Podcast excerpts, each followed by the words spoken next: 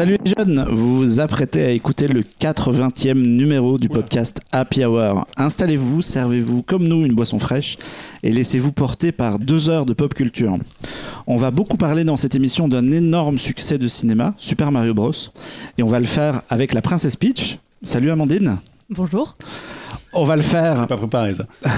On va le faire avec Wario et Waluigi. Ah, pas mal. C'est nous, c'est ça Ouais. Jean- Bonjour. Alexandre et Jean-Victor. Bonjour. Et pour ma part, je serai votre Toad pendant cet épisode pour vous guider Comme par hasard, il s'est filé le personnage le plus mignon. Pas très sympa. et pour nous accompagner pendant pendant cet épisode. On reçoit une légende du doublage. Il a été la voix de Green Lantern, de Robin, de Pikachu, de Federico Auditore dans Assassin's Creed, de Cal dans Titanic, de Richard dans Ali McBeal et de mille autres personnages qui ont marqué le cinéma, les séries et les jeux vidéo. C'est peut-être grâce ou à cause de lui que vous avez pleuré en écoutant La charge du Rohan dans Le Retour du Roi et la chanson de Pipin. Je suis très très honoré et un peu ému d'accueillir Super Mario en personne, Pierre Tessier. Bonsoir. Bonsoir. Ensemble, on va parler de voix française, du métier de comédien spécialisé dans le doublage, parce qu'il faut pas dire doubleur, c'est pas gentil, et du carton qui a été euh, la voix qui a, été la, la voix française de, de Super Mario jusqu'à l'étranger. Et on fera tous, évidemment, comme chaque mois, le tour de l'actu pop culture du moment. Tout à fait. Et on va commencer par donc Super Mario Bros qui en est à 6 millions 3 d'entrées au cinéma en France. C'est pour le moment le plus gros carton de l'année et je pense que les 8 millions seront atteints sans aucun problème. Euh, une version française qui était remarquée jusqu'à l'étranger où dès le premier teaser les gens se sont emballés sur la voix française de Mario surtout à comparer de la voix américaine par Chris Pratt qui était peut-être un peu sage on trouve sur YouTube des compilations. Euh, moi, ça fait longtemps que j'avais pas vu un engouement comme ça pour euh, une voix en particulier dans, au cinéma et dans l'animation. Je sais que tu reçois des, euh, tu as des retours, tu reçois des messages et que tu fais des interviews et que beaucoup de choses qui sortent un peu du cadre. Donc ma question est toute, ma première question est toute simple. Comment ça va?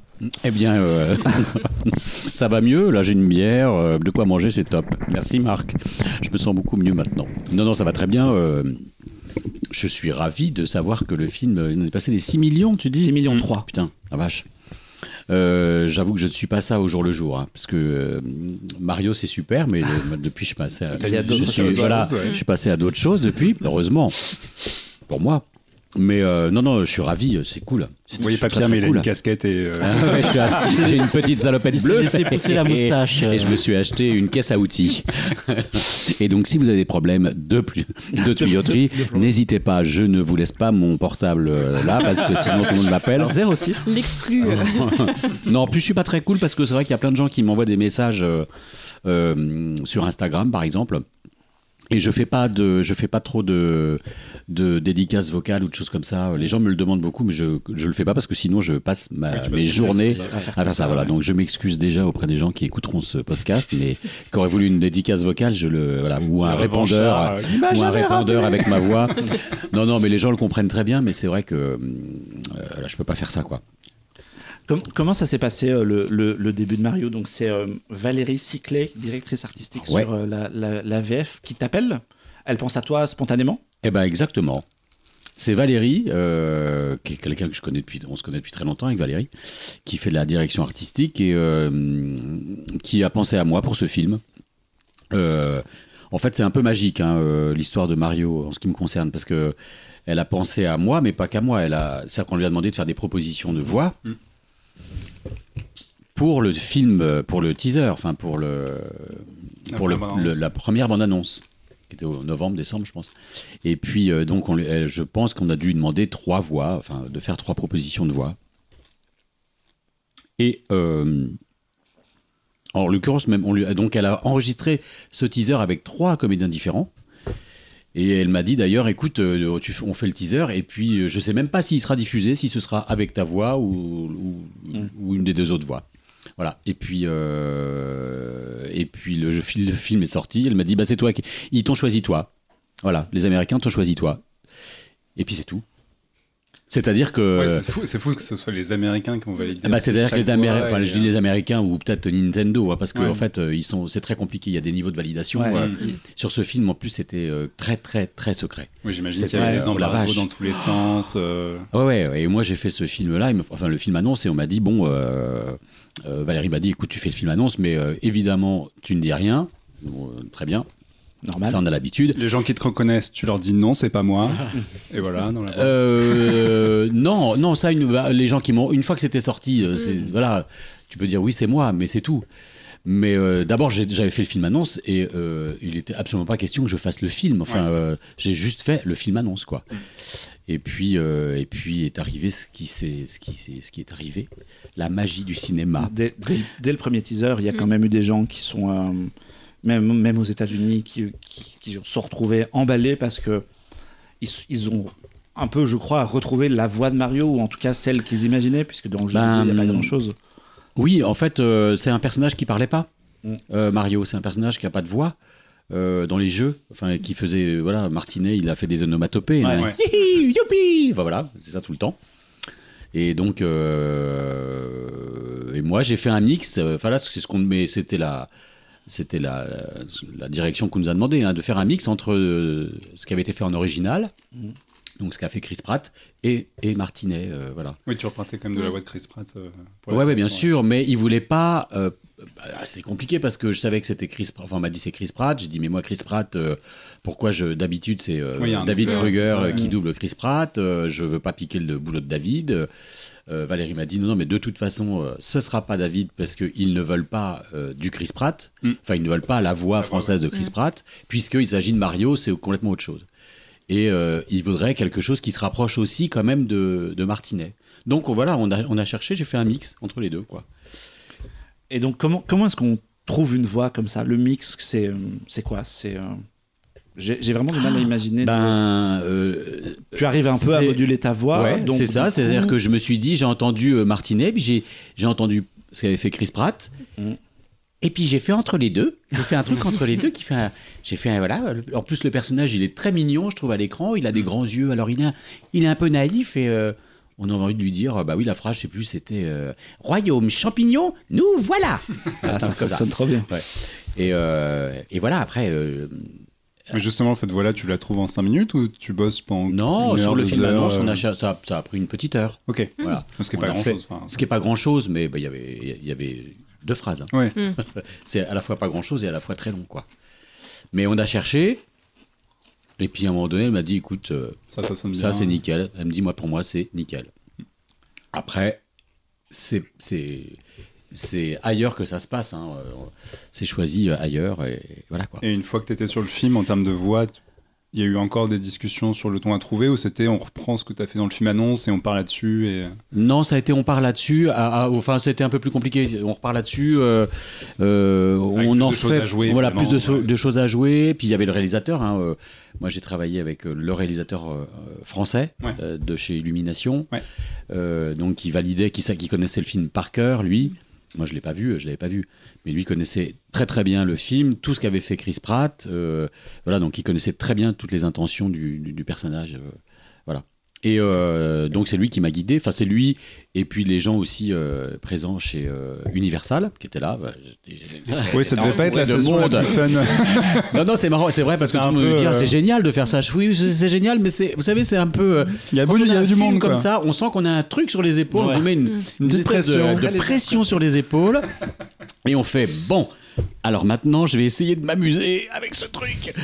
Et euh, voilà, non, non, mais ça s'est bien passé, mais c'est vrai que puis euh, puis on sent, on sent bien quoi que que tout ce qui le, le moindre mot, le moindre truc est validé, pas validé. euh, euh, transmis directement aux États-Unis. euh, non, tel mot on n'en veut pas, tel mot on en veut. euh, c'est c'est très très très précis quoi. Vraiment. Et compte tenu de cette charge de travail et de, des validations multiples, du poids qu'il y a derrière, est-ce qu'au final, sur, euh, la dure, enfin, sur tout ce que le nombre de lignes que tu as dû faire, etc., ça revient quand même à un enregistrement classique ou est-ce que justement cette interférence amène à plus d'enregistrements Non, c'est plus d'enregistrement, c'est Ouais. beaucoup plus long. C'est-à-dire que sur un, un- Enfin, beaucoup plus long, euh, ça reste. euh, En fait, en vrai, c'est pas un personnage qui parle beaucoup. euh, Mario, Ouais. dans le film, c'est pas. euh, En volume, de, en ligne.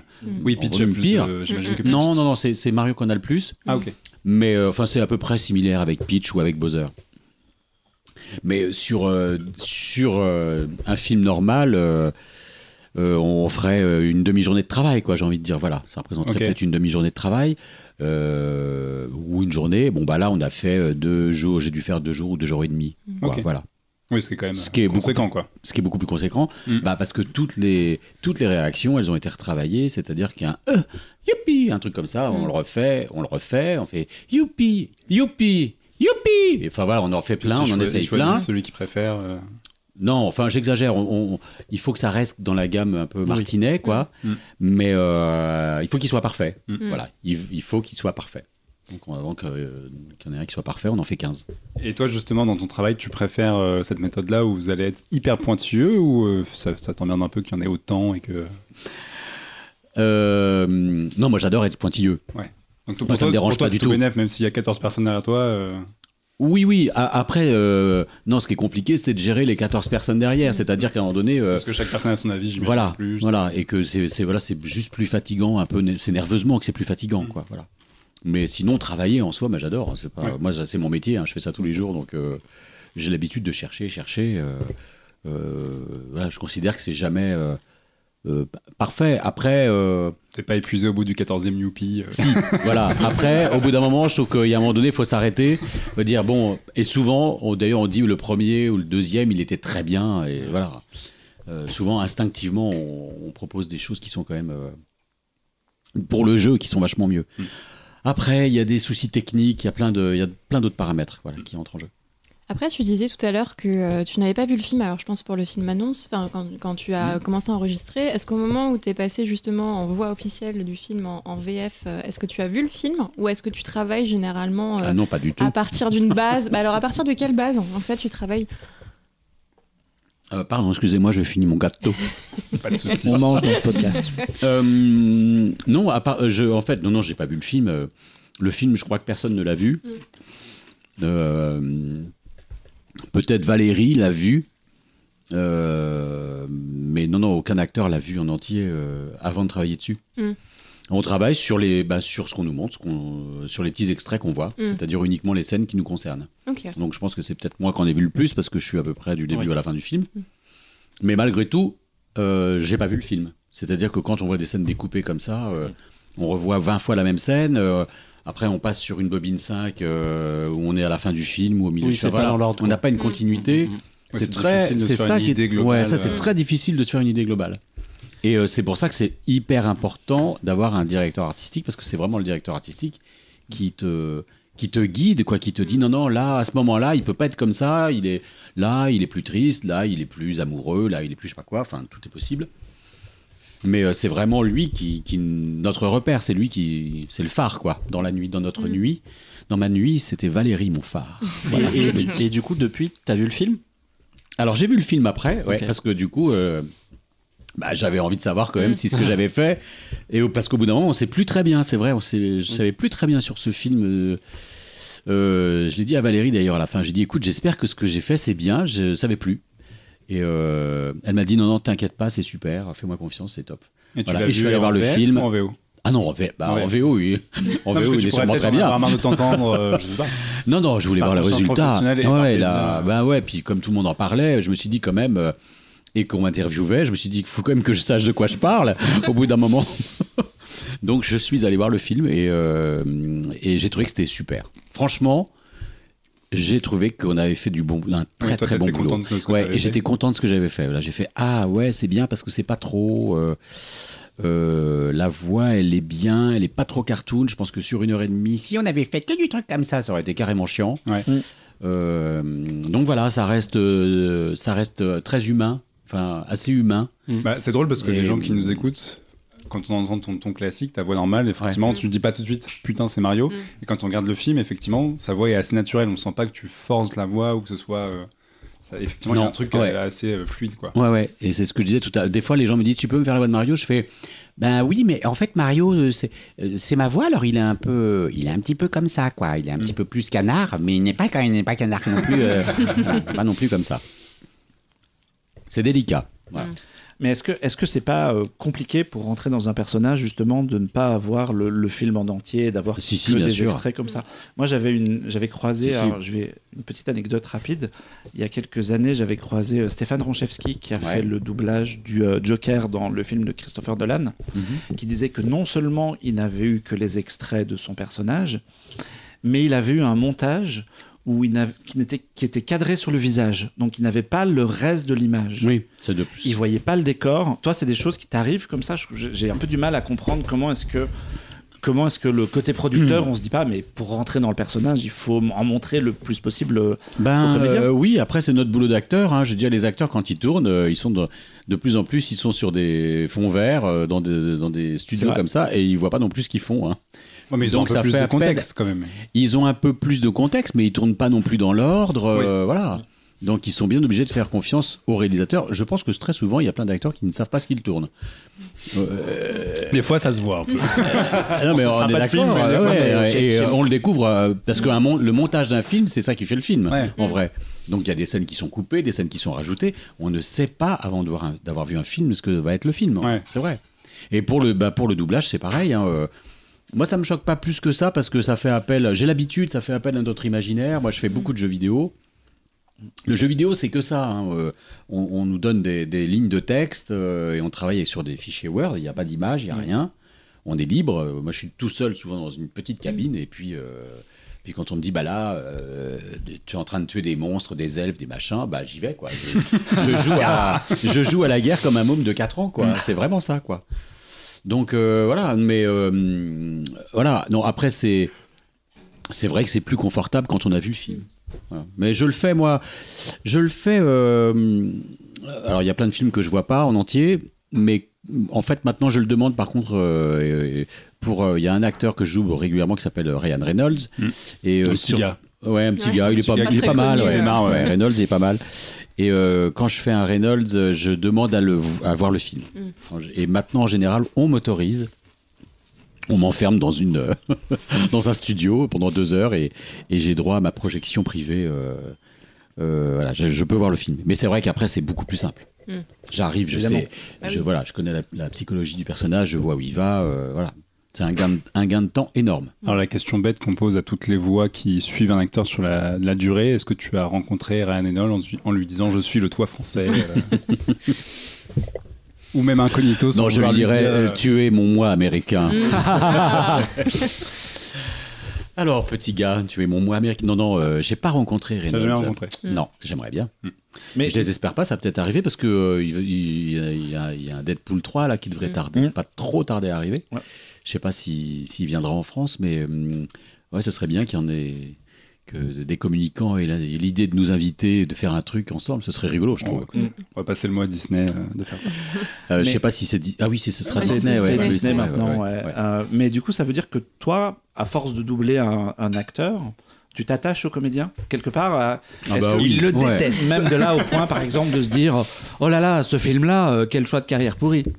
Euh, oui. Je- et je- On ne dira sans, rien sans citer, plus. sans citer qui que ce soit, mais euh, Euh, non, je dis oui, je- mais je sais, je, je sais pas. Qui, euh, tu finis par penser. avoir une opinion sur euh, le comédien que tu, que tu suis. Euh, Et un attachement. Oui, oui, ah bah ouais, ouais, bien sûr, bien sûr. Non, mais euh, Reynolds, euh, par exemple, Ryan Reynolds, euh, il a un choix de carrière absolument incroyable. Je trouve que c'est top. Moi, j'ai démarré, euh, j'ai commencé à doubler ce type euh, sur des films de série B américaine.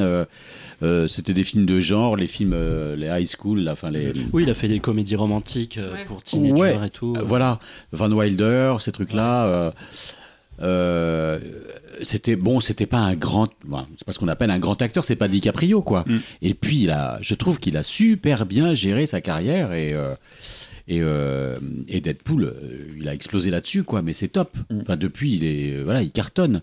Et je pense que c'est, euh, j'attends de voir après la suite parce que je me dis il y a un Deadpool 3 et qu'est-ce qu'il va faire Ouais, qu'est-ce qu'il après va faire après ouais. Ouais. Euh, Est-ce qu'il va à réussir à, se renouveler, ouais. à passer, euh, à passer, les- à arriver sur la cinquantaine là, parce qu'il va, il, Mm. il approche tout doucement des 50 piges. Même lui, tout le monde y passe. Ouais, oh, oh, ben, m'en parlez pas, ma, m'en parlez pas, ma Moi, pauvre, ça- dame, moi, ça me ma pauvre guette, hein. Simone. Ouais. Oui, bah moi, ça y est, c'est derrière. Vous allez voir, c'est très sympa. Mais est-ce Euh. que, est-ce qu'en faisant ce métier, tu te rends compte que tu as accompagné le quotidien de plein de gens? Je me rends compte maintenant. Parce que par exemple, tu vois, moi je regardais du coup euh, quand, quand Marc. Ah oui, on en a parlé euh, de Jackie. Chan. le truc qu'il nous a dit. Ah ouais. C'est pas mon jour, c'est pas mon jour Et moi, en fait, j'étais un gros fan. Enfin, j'ai, je regardais tout Jackie Chan sur Kanaji quand j'étais petit. Et quand j'ai vu ça, je me dis putain. euh, Je vais, je vais rencontrer tu Jackie vois, Chan. ta, ta voix m'a, m'a accompagné. euh, Salut, Jade. Pendant, ouais, voilà, pendant toute mon enfance, quoi. Et donc, est-ce Bah que oui. ça, tu t'en rends compte, tu t'en rends compte maintenant Non, je me rends pas compte. Je m'en rends. Je mange un gâteau C'est encore. Il y a, j'ai jamais personne que tu croises à qui tu parles et on te dit Oh la voix, la voix, la voix Non, pas trop. Mais j'ai pas une voix. euh, J'ai un peu une voix passe-partout, moi, je trouve. Enfin, euh, enfin passe-partout. Non, mais je suis pas. euh, j'ai pas une voix marquée comme. euh, comme par exemple euh, Poivet, Patrick Poivet avait Ouais, une, une voix. Willis, euh, ouais. c'était Bruce- C'était Bruce Willis, quoi. J'ai des comme camarades comme qui a ça. une voix en plus qu'à la ou radio, Richard, partout, euh, voilà, euh, ou j'en sais rien. Dorothée Pousseau, elle a une voix un peu pétée, elle a la voix un tout petit peu cassée. On la, moi, je la reconnais tout de suite, Dorothée. euh. Ouais. Voilà, moi j'ai une voix plus stand, euh, médium, grave, standard, enfin voilà, ouais. qui peut se fondre un peu dans, dans plusieurs choses. Donc euh, non, les gens me re- me repèrent pas trop dans la rue quand je vais à la boulangerie ou je sais pas comment ça va. Pour l'instant, Une baguette, oh mon dieu. Ouais, ouais. Non, non, mais tant mieux. Ah, surtout avec Mario, là, je me dis, putain, Ouais. si tout le monde me sautait dessus. euh. Parce que la 6 moitié- millions de personnes qui l'ont vu, ça va commencer à faire beaucoup de monde à la boulangerie. Sur, sur une file d'attente. attention à ce que tu dis Sur une file d'attente Ouais. de 10 personnes, il y a, y forcément quelqu'un qui l'a fait. Ah, Oh, une baguette youpi Je pense que tu l'as gratuite. hein. Tous les jours. Moi, j'a- j'avais une question sur, euh, sur non, Universal a embauché Chris Pratt pour euh, parce que c'est Chris Pratt pour la, célébrité, etc. Et en, France, quand moi, moi j'ai vu, j'ai vu le film euh, très en amont de sa sortie, genre six semaines avant, euh, avant qu'il sorte. Et euh, j'ai posté un message sur les réseaux sociaux et tout le monde m'a dit euh, est-ce qu'ils ont embauché euh, une star pour euh, faire Mario ou est-ce que c'est bien la voix de- de- des trailers? Et tout le monde s'est réjoui de savoir que, euh, que, c'était toi qui, euh, qui, qui gardais le rôle depuis les bandes annonces. Est-ce que euh, dans le milieu, ça vous embête que euh, on embauche comme ça des gens qui sont pas forcément des comédiens, qui viennent de la télévision, qui viennent de YouTube? Est-ce que c'est un sujet entre vous? Mais c'est marrant ce que tu dis parce que euh, tout le monde s'est réjoui sur Internet que j'allais faire le film. Or, personne ne savait que j'allais faire le film. Je sais pas pourquoi euh, tout le monde a pensé que j'allais faire le film. Parce que euh, aucune info n'a fuité là-dessus. Je veux dire, moi, je n'ai absolument. J'avais interdiction formelle de. Je crois que j'ai dû le dire une fois dans une interview et j'ai fait bloquer le truc. J'étais en disant, vous sortez pas le machin, sinon euh, ils vont me sauter dessus chez Universal. Sinon, il y a trois snipers qui sont dans Ouais. le coin de la rue. Ah ouais, ouais, ouais. Donc euh, voilà. Et, euh, et tout le monde disait, c'est Pierre Tessier qui va faire le rôle.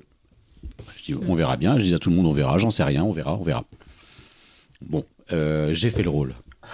Et, euh, et donc ta question, pardon, c'était? Ma question c'était est-ce que, est que ça vous embête que, en, en tant que comédien spécialisé dans le doublage que de temps en temps, pour certains rôles, on invite un footballeur, un youtubeur, un... Alors moi, ça Eh. ça m'embête pas du tout euh, quand c'est un comédien. Je trouve ça euh, super. Bon. quand c'est un comédien. Nous, notre avis, c'est que c'est jamais des comédiens. non, mais Non, après, mais- quand c'est mais- un footballeur, je vois euh, quel est l'intérêt? Enfin, Ouais. euh, Bah, alors après, sur des Ouais. petits rôles, euh, bon, pourquoi pas. Euh, un, YouTube, un youtubeur, mais bon. euh, Mais par exemple, je pense, euh, c'était, moi je l'ai pas vu, mais les, les super animaux là, le truc.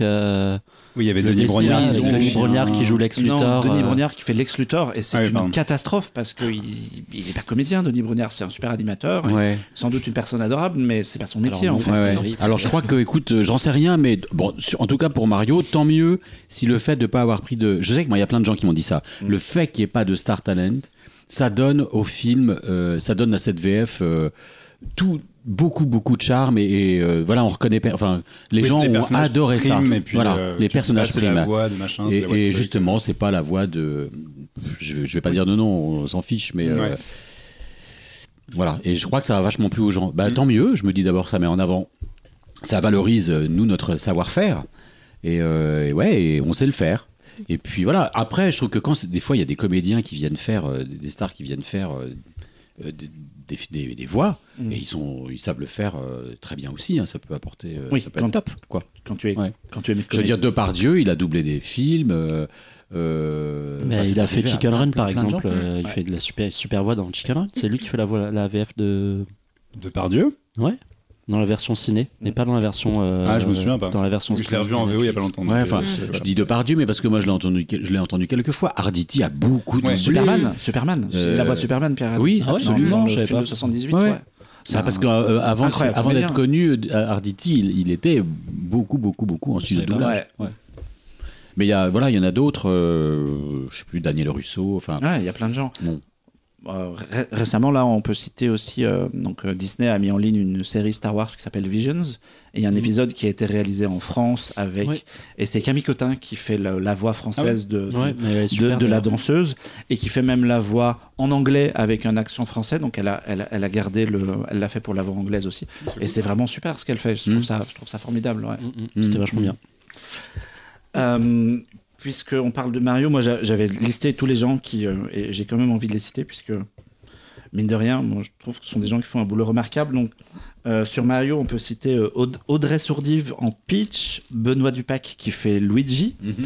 Jérémy Covillo en Bowser, Emmanuel Garigeau en Toad, Xavier Fagnon en Donkey Kong, Donald Renew qui est une petite star sur les réseaux sociaux en Kamek.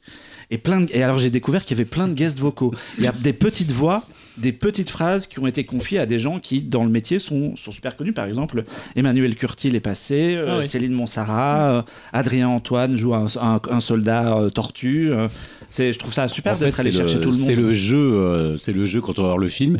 Je pense que toutes les voix Mhm. sont des gens vachement connus en doublage, et euh, il faut s'amuser à les connaître euh, parce que même. euh, même Christophe Lemoine, par exemple, qui, euh, qui au départ pourtant avait fait la bande-annonce euh, Mm.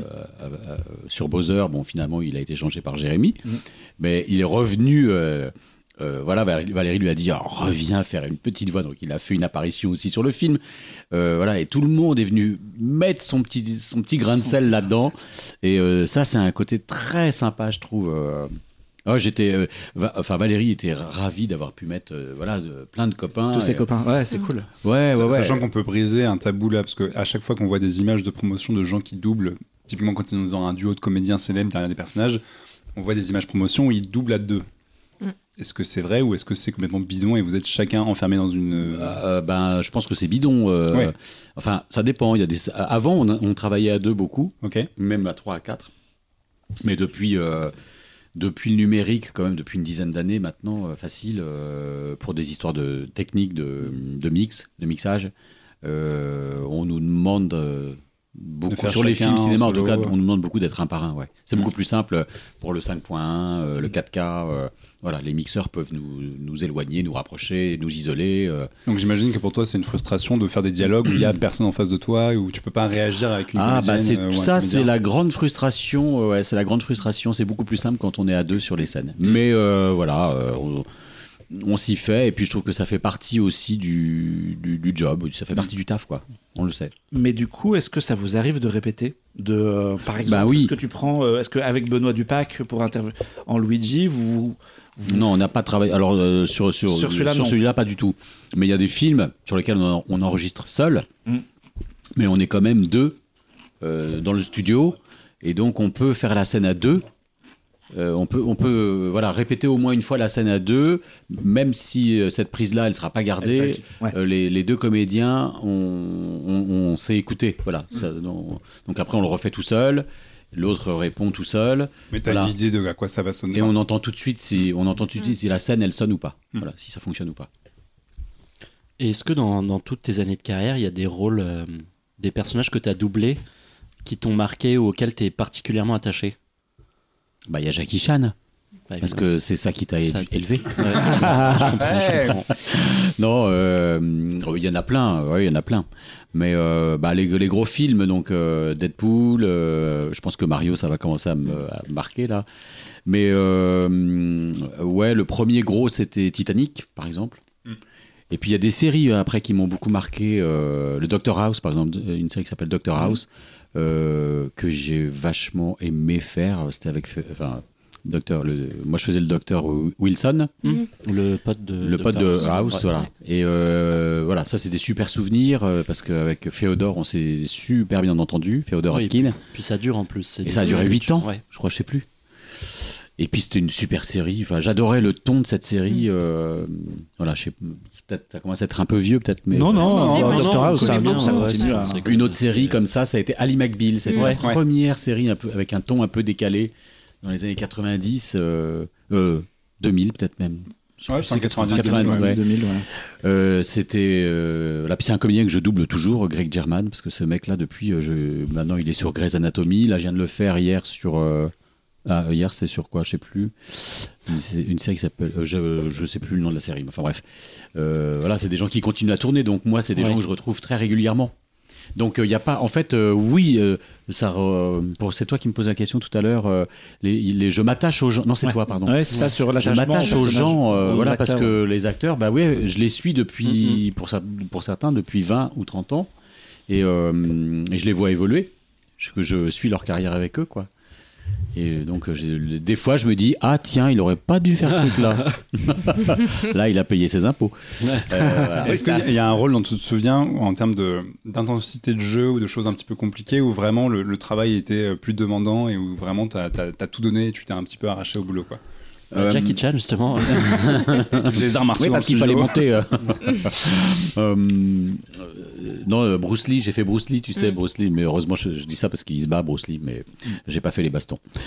Euh, non, euh, je j'ai pas de choses. euh, non, je cherche, j'ai pas de Tu un film où qui tu avais une scène de, avec un acteur qui, qui donne tout, qui est hystérique, qui hurle et où Mm. vraiment toi ça, t'a- ça a été physiquement un peu dur de suivre ou des choses comme ça? Bah, euh, Deadpool, c'est compliqué à faire, Ouais. par exemple. Deadpool, c'est compliqué parce qu'il est beaucoup, beaucoup, beaucoup là. euh, pendant une heure et demie, il est tout le temps là. il a un Mm. débit. Puis il est, il est off, il est on, euh, il se parle à lui-même, il se répond. Enfin Mm. voilà. Et puis c'est des ruptures tout le temps, des, des jeux de mots, des machins. Mm. Donc euh, c'est fatigant à faire, c'est Mm. crevant à faire. Mais c'est une énergie incroyable, quoi. C'est voilà. Mais après, il y a des choses. mais c'est pas, voilà, c'est pas dur. Enfin, je sais pas comment dire. C'est pas. Euh, c'est plus difficile des fois de faire des, des fois de faire des jeux vidéo pendant 3 ou 4 heures où on est tout seul et quand il faut hurler sur des trucs par exemple ça c'est épuisant. Ouais. ça c'est très chiant. Je fais plus beaucoup ça. Je, je refuse maintenant. Je dis ça, ça ça crie beaucoup. Non non ça crie pas. Je fais bon d'accord je viens. Mais Ouais, fait les- des jeux vidéo où il faut euh, faire la guerre comme ça pendant deux heures. Ça c'est affreux parce que tu te pètes la voix. En 20 minutes tu te pètes la voix quoi. Mm. Oui, puis ça peut être, j'imagine, des, parfois des journées, des journées entières parce qu'il y a. Alors, euh, c'est, c'est- sur ces trucs-là, c'est jamais des journées entières parce qu'ils le savent. Et en général, même au bout de deux heures, tout le monde a la. Mais sauf que quand tu as la voix pétée, euh, en deux heures, euh, ben, des fois, tu peux mettre trois jours à la récupérer. Ouais. Et euh, tu des peux fois, plus- des choses tu- derrière, Voilà, tu Ouais, peux plus bosser, ça. quoi. Et euh, bon, moi j'ai de la chance, j'ai une voix qui tient bien, donc euh, il y a- je faisais comme ça des jeux où je, je hurlais beaucoup parce qu'ils me disaient mais Pierre on, on aime bien te prendre parce que toi on sait que tu vas tenir. Je fais vous êtes sympa, vous êtes sympa, mais en fait moi j'aime pas ça. 8 heures dans une cabine. J'aime pas ça. Et puis c'est surtout quand toi, ça m'est arrivé de faire ça, puis après on me dit bon bah maintenant faut que j'aille faire une chanson euh, sur je sais pas quoi, euh, et là t'arrives, euh, tu fais ta chanson et ça fait. T'as la voix complètement pétée, euh, c'est atroce quoi. Moi, je me demandais, est-ce qu'il y a une, euh, un, un changement euh, dans la manière où ton métier est perçu aujourd'hui? Parce que j'ai l'impression que de plus en plus, on accueille. Enfin, tu, tu disais tout à l'heure, Marc, hein, qu'il y a un peu une, une célébrité autour de Donald Renew. On, on entend beaucoup d'interviews de Brigitte Lecordier. Est-ce que tu as l'impression qu'il y a une meilleure visibilité ou est-ce que tu as l'impression que le, le public voit ton métier? Enfin, Est-ce Ouais, qu'il ouais, est ouais. de plus en Ah bah, plus nettement. visible? Ouais, depuis 5-6 ans, euh, euh, ça a complètement changé. On parlait pas du tout de nous, et puis maintenant, euh, on parle beaucoup de nous. Mais euh, ouais, moi je m'en suis rendu compte euh, d'abord parce que j'ai commencé, on m'a appelé, j'ai commencé à faire des, des conventions. Mm. Euh, le- les week-ends, là, on m'appelle pour Le Seigneur des Anneaux, euh, enfin, ou pour euh, euh, Star Trek, pas Star Trek. euh, Star Wars Non, euh, j'ai pas jamais fait Star Wars, ça c'est mon regret. C'est pas fini, hein, il y en aura d'autres. Ouais, ouais, ouais, ouais, ouais. Oui, oui, ça j'ai compris que. Euh, non, non, euh, Stargate, merci. Ah ouais, ah ouais. Ouais, j'ai fait une série qui s'appelle Stargate Atlantis. Mm. Ouais, ah, Atlantis, Je faisais le commandant John Shepard. Et, euh, et voilà un acteur que j'ai rencontré, tiens, par exemple. Euh, euh, Joey Flanagan, je cherchais son nom. Euh, un mec très sympa. Et donc euh, voilà, donc euh, du coup, euh, en fait, j'ai découvert en faisant ces conventions là que les qu'il y avait un public, Mm. mais de folie quoi. T'as déjà vu des gens qui t'approchaient en tremblant Ah non, mais toi, moi, je- la voix de ouais, Voilà, exactement. Et les premières conventions, bah, je pense que ça devait être une des premières, tiens, par exemple, Stargate. Et, euh, et quand on arrive et qu'on te dit, ouais, je savais pas, tu vois, je, je- je suis allé à Toulouse et puis euh, je dis, ouais, c'est sympa cette convention. Alors, euh, il y a, il y a- vous avez combien de gens? Moi, je me disais, mais il y aura 300 personnes. Ils me font, oh, sur le week-end, tu en auras 10 000 à peu près. Tu fais, pardon? Font, Ah oui, non, mais c'est 10 000 personnes. Alors là, c'est tel week-end, c'est là, le week-end prochain, c'est là. Et En tu te plus, c'est des gros fans. euh, Ouais. et il y en a Ouais. partout, tous les week-ends, en France, toutes les villes. Mm, le- mm, mm. Et là, tu te dis, mais d'accord. Donc en fait, les gens et les gens, ils connaissent mieux ma carrière, euh, voilà, que moi. hein. Ils m'ont fait découvrir des trucs que j'avais totalement zappé. Ouais, c'est très rigolo. Enfin, c'est- et c'est très sympa parce que euh, parce que oui, tu moi j'ai rencontré les, tu rencontres les gens quoi, et qui sont effectivement, comme tu dis, euh, des gens qui arrivent tremblotants en disant euh, vous avez bercé mon enfance, Bah ouais, vous ouais. êtes la voix de Jackie Chan. Ouais, c'est ça, comme moi. Voilà. Alors je leur dis calmez-vous, calmez-vous mon petit. euh. ça va bien se passer, détendez-vous, je suis là, profitez. Je suis humain, comme Voilà, je suis problème. humain, euh, on va, on va boire un coup, euh, on va faire une photo et puis voilà. Mm. Non, non, ça c'est très sympa. Mais euh, voilà, je, je sais pas si ça existait, si les gens faisaient aussi attention aux voix euh, il y a 10 ans. euh, Bah, j'ai l'impression qu'il y a eu un petit passage à vide, euh, que évidemment, euh, nous, dans les années 80-90, il y avait un espèce de. La VF, euh, enfin, et puis après, euh, dans, le, les années 2000-2010, un peu moins, et j'ai l'impression que ça revient un petit peu, parce qu'effectivement, bah, dans les années 80-90, moi par exemple, il y a des films. euh, que je peux pas regarder en VO. Retour vers le futur, par exemple, c'est un film que je peux pas regarder en VO. Je Mm. trouve que la VF est excellente. ouais. Même Le Seigneur des Anneaux, c'est une super VF. Mm. Star Wars, c'est une super VF. Mm. Mais j'ai l'impression qu'il y a eu un petit passage à vide et que là, ça revient un peu sur le devant de la scène. Quoi. Ouais, je sens pas le, j'ai pas eu le sentiment du passage à vide moi. Moi j'ai toujours, euh, euh, parce que moi c'est un truc, la voix c'est un truc euh, qui m'a toujours fasciné, mais je pense que c'est vrai pour tout le Mm. monde en fait. Quand j'ai, d'abord quand j'ai commencé à faire du doublage, je savais même pas que ça existait moi. Donc euh, j'ai tout vu en français. Mm. Quand j'étais petit, j'ai tout vu en français. Et je pensais que tout le monde parlait français. Voilà. Et puis un jour on m'a dit, euh, tu veux pas faire du doublage? Et je disais quoi? Et ben c'est les gens qui parlent. euh, je fais ah ouais, je, je connaissais pas, euh, donc je suis allé assister. Et j'ai découvert ça, quoi. Et j'ai halluciné parce que le jour où j'ai rencontré euh, euh, Perrette Pradier ou Béatrice Delphes euh, qui faisaient les drôles de dames, tu sais que c'est bizarre, quoi. Quand tu arrives et tu dis, mais ah, vous êtes ma- la voix que j'ai entendue toute, bah, ce que tu disais tout à l'heure, quoi. Toute mon enfance, quoi. Mais j'étais baba, mais baba. Et euh, alors ça file toujours un coup de vieux aux actrices, elles n'aiment pas trop ça. Je me souviens de Perrette qui me disait Oui, bon, ça va, tu te calmes, tu te calmes, Tessier. euh, tu, tu veux ma, tu veux mon autographe euh. Et euh, voilà, puis après, on devient amis euh, avec ces gens-là. Donc, euh, voilà, on, fait, on, on change de côté, quoi. Mm. Mais, ouais, ouais, et du coup, je comprends complètement que les gens, ça les.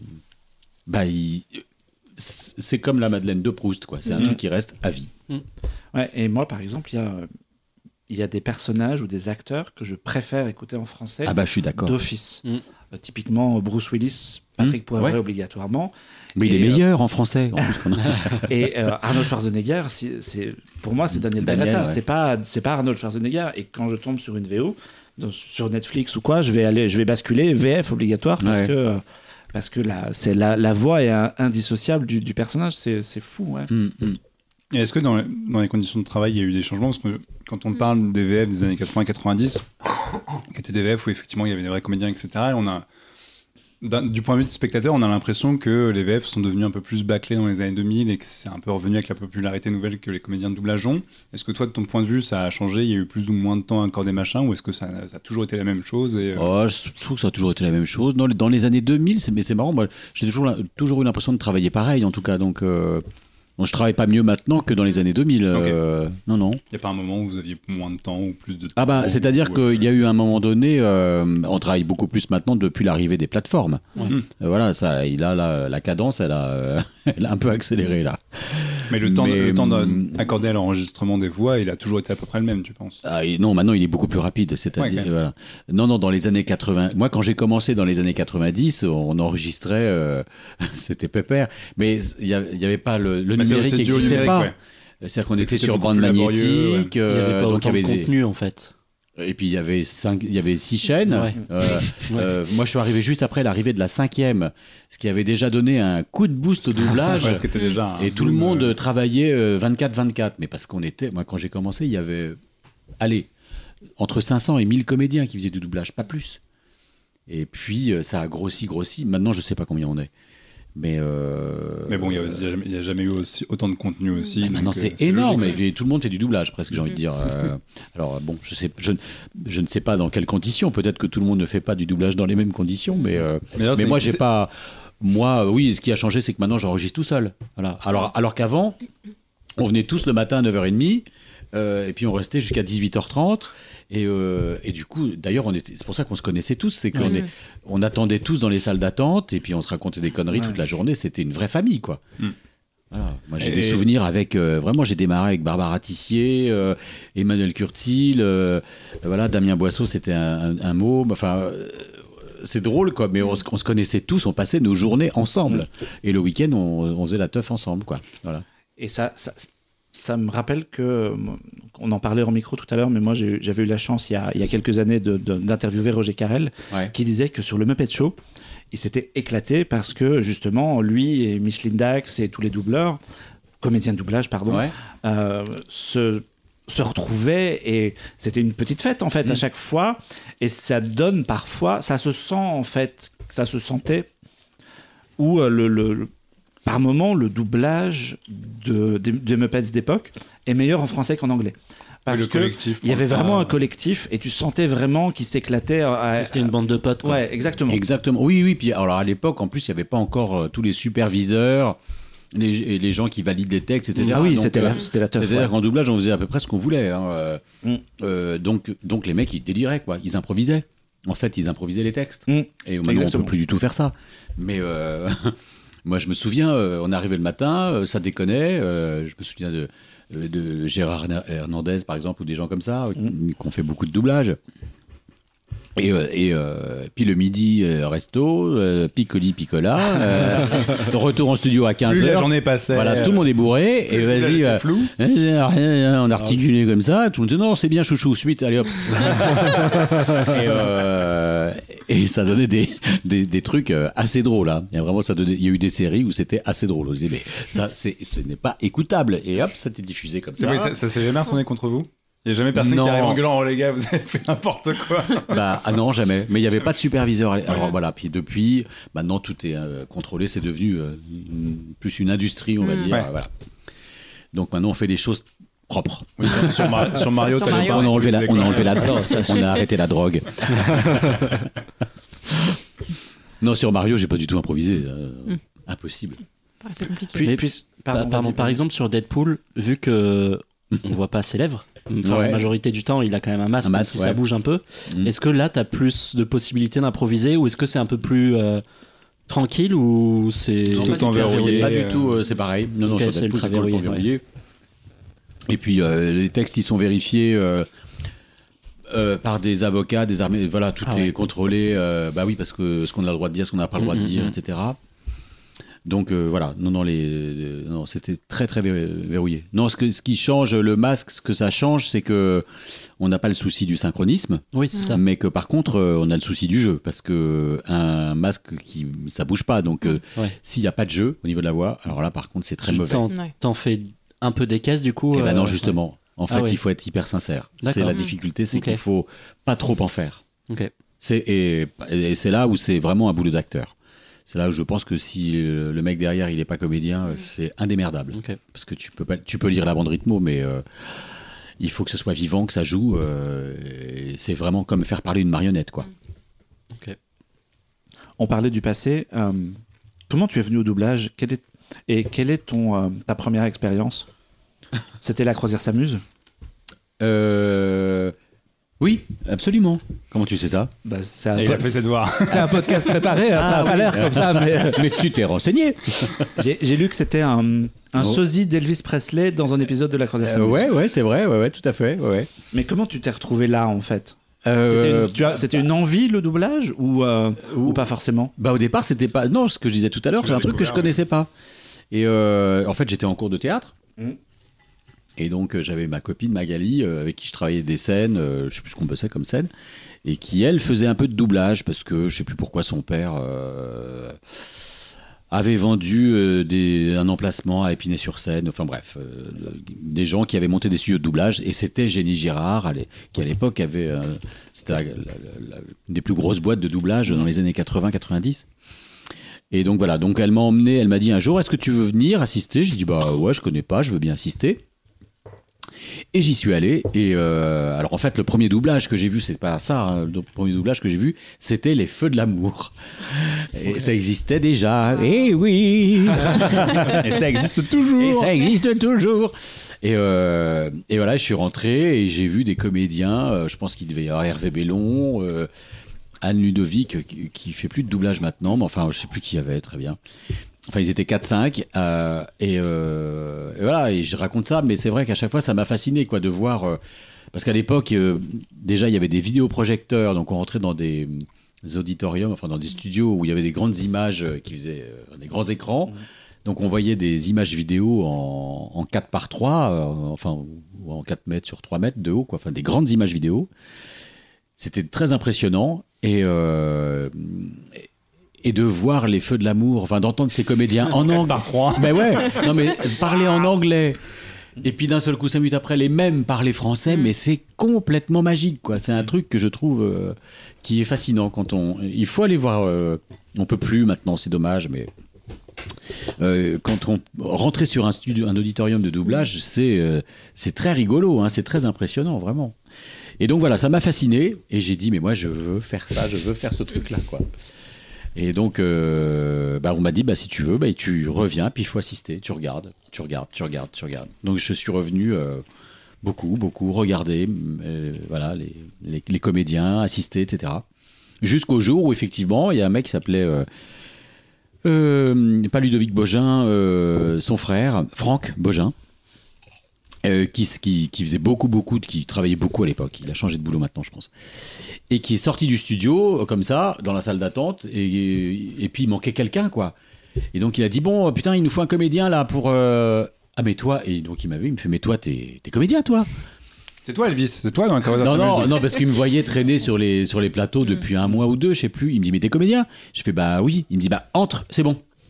Et je- Là, t'étais aux anges, du coup. Non, mais je savais pas ce qui m'attendait Ouais. surtout. Et donc je rentre. Il me dit bon, écoute, voilà. Alors c'est la croisière s'amuse. Je fais, ah d'accord. T'aimes bien Elvis Donc euh, voilà, il y a, il y a- dans le- il y a un mec, c'est le sosie d'Elvis Presley. Il vient chanter sa chanson, puis après il se fait buter, je sais pas quoi. Vas-y. Hein et j'ai dit quoi? Euh, Bon bah d'accord. Donc j'ai vu la séquence. Euh, puis je me suis lancé quoi. J'ai dit bon bah j'y vais. Hop, j'ai chanté le truc et voilà. Et, Et donc ton premier rôle de doublage, tu meurs c'était ça. C'est fou. Ouais, et c'était. Mario Santini, qui est décédé maintenant, qui dirigeait euh, ce plateau et qui m'a qui m'a dit bah, écoute, c'est super, c'est super. Euh, va voir euh, Mathilde, c'était la, la secrétaire à l'époque de Jenny Girard. Il m'a dit tu, montes, tu montes voir Mathilde dans les bureaux et puis euh, tu vas bosser. Et le lendemain, on m'appelait, et puis on m'a rappelé, puis ils m'ont rappelé tous les jours. Et puis ça a commencé comme ça. Et c'est la question que j'avais posée tout à l'heure quand tu parlais de, du fait qu'il y ait beaucoup de contenu aujourd'hui et qu'il n'y ait jamais eu autant de boulot. Tu bosses tous les jours ou euh, t'as un emploi du temps à trous? Meuble Ah. un peu le temps que Pierre puisse finir de se manger. Euh, alors j'ai de la- j'ai beaucoup de chance. Je travaille ouais euh, tous les jours, oui, Tous les quasiment tous les quasiment tous les jours. Ok. Après j'ai un emploi du temps à trous, c'est-à-dire qu'il y a des fois des semaines où je travaille pas euh, tous les jours, mais quand même je travaille très régulièrement, ouais. Mm. Voire euh, deux, trois, quatre plateaux par jour, ça Mhm. dépend quoi. Ah oui, tu peux enchaîner plusieurs projets la même journée. ouais, bien sans sûr, ouais. problème. Ouais. euh, Mm. ouais. Mais tu Ouais. deviens pas un Ah, peu tout dé- dépend de la taille du rôle, quoi. à force euh, la même journée de faire trois rôles différents. Non, pas du tout, j'adore ça. ah non, j'adore ça. Non, non, euh, non, en fait, tous les jours, je me dis que j'ai une chance folle de faire un truc, euh, quand même, de- tous les matins, je me dis, je vais aller m'amuser devant un micro, quoi. C'est pas très grave. Ah non, vois, c'est je me bien, dis, il y a des- bien, bien. Non, bien, mais voilà, je, je sauve pas des gens, euh, je. euh, personne n'est en danger. Si je me plante, je refais. C'est pas grave. Euh, et si j'aime pas les gens, je sais que deux heures après, je les vois plus. Euh, si je les bien. adore, je sais que le lendemain, je vais les revoir. Enfin voilà, c'est quand même. euh, Et à part les c'est trucs leur- où tu dois c'est- J'ai hurler, beaucoup de chance. est-ce qu'il y a des choses, à part les choses où tu, les rôles où tu dois hurler, dans, typiquement un jeu vidéo, comme tu disais tout à l'heure, est-ce qu'il y a des choses où maintenant t'es un peu plus euh, Réticent réticent à y aller ou globalement dans Ben tout, tout- non, j'accepte tout. Moi, je suis un mec, un je suis un mec et- facile. non, non, c'est vrai, j'ai pas beaucoup de. Il y a pas de truc pour lesquels je dis non. Ok. Non, non, non. euh, en fait, tu sais, très souvent, on nous propose, mais on sait pas ce qu'on va faire à l'avance. hein. Ouais. Euh, c'est quand tu arrives sur le plateau que tu. Ah d'accord, c'est ça. que, que tu dis ah bah oui, ah c'est Star Wars ouais d'accord ok. Voilà. mais euh, tu le sais pas à l'avance euh, donc euh, voilà, euh, j'ai aucune raison de dire non La- les choses les, so- les la 3 4 la seule chose pour laquelle je pourrais dire non c'est si j'aime pas les gens euh, qui ouais, vont diriger ouais. Tu vois mais il n'y en a pas beaucoup Mm. voire pas Et, euh, et où il y a des gens avec qui je m'entends moins bien, ça c'est normal, et d'autres avec qui j'adore travailler. humain, ouais. Mais ça, c'est humain. Voilà.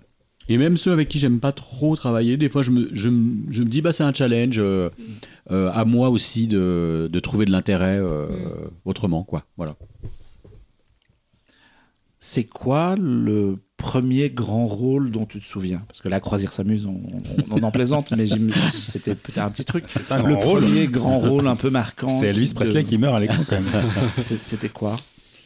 Euh, je- J'ai essayé de retrouver une chronologie. J'ai jamais Euh, réussi à trouver une de chronologie de ta carrière, en fait. non, y a beaucoup de parce choses, que mais ça après, j'ai commencé à faire des séries. euh, pff, mais je me souviens même plus. Les, c'était des séries où j'étais, tu sais, les séries euh, des années 80 avec des dans les écoles. Donc je devais faire un des, un des élèves. Alors si j'ai fait Hartley Cœur à vif. Ah oui, c'est assez Ouais. longtemps d'ailleurs. Ouais, un- un- ouais. un- ouais. Ça, ça a été une des plus grosses, euh, des premières grosses séries que j'ai fait, Mhm. Hartley.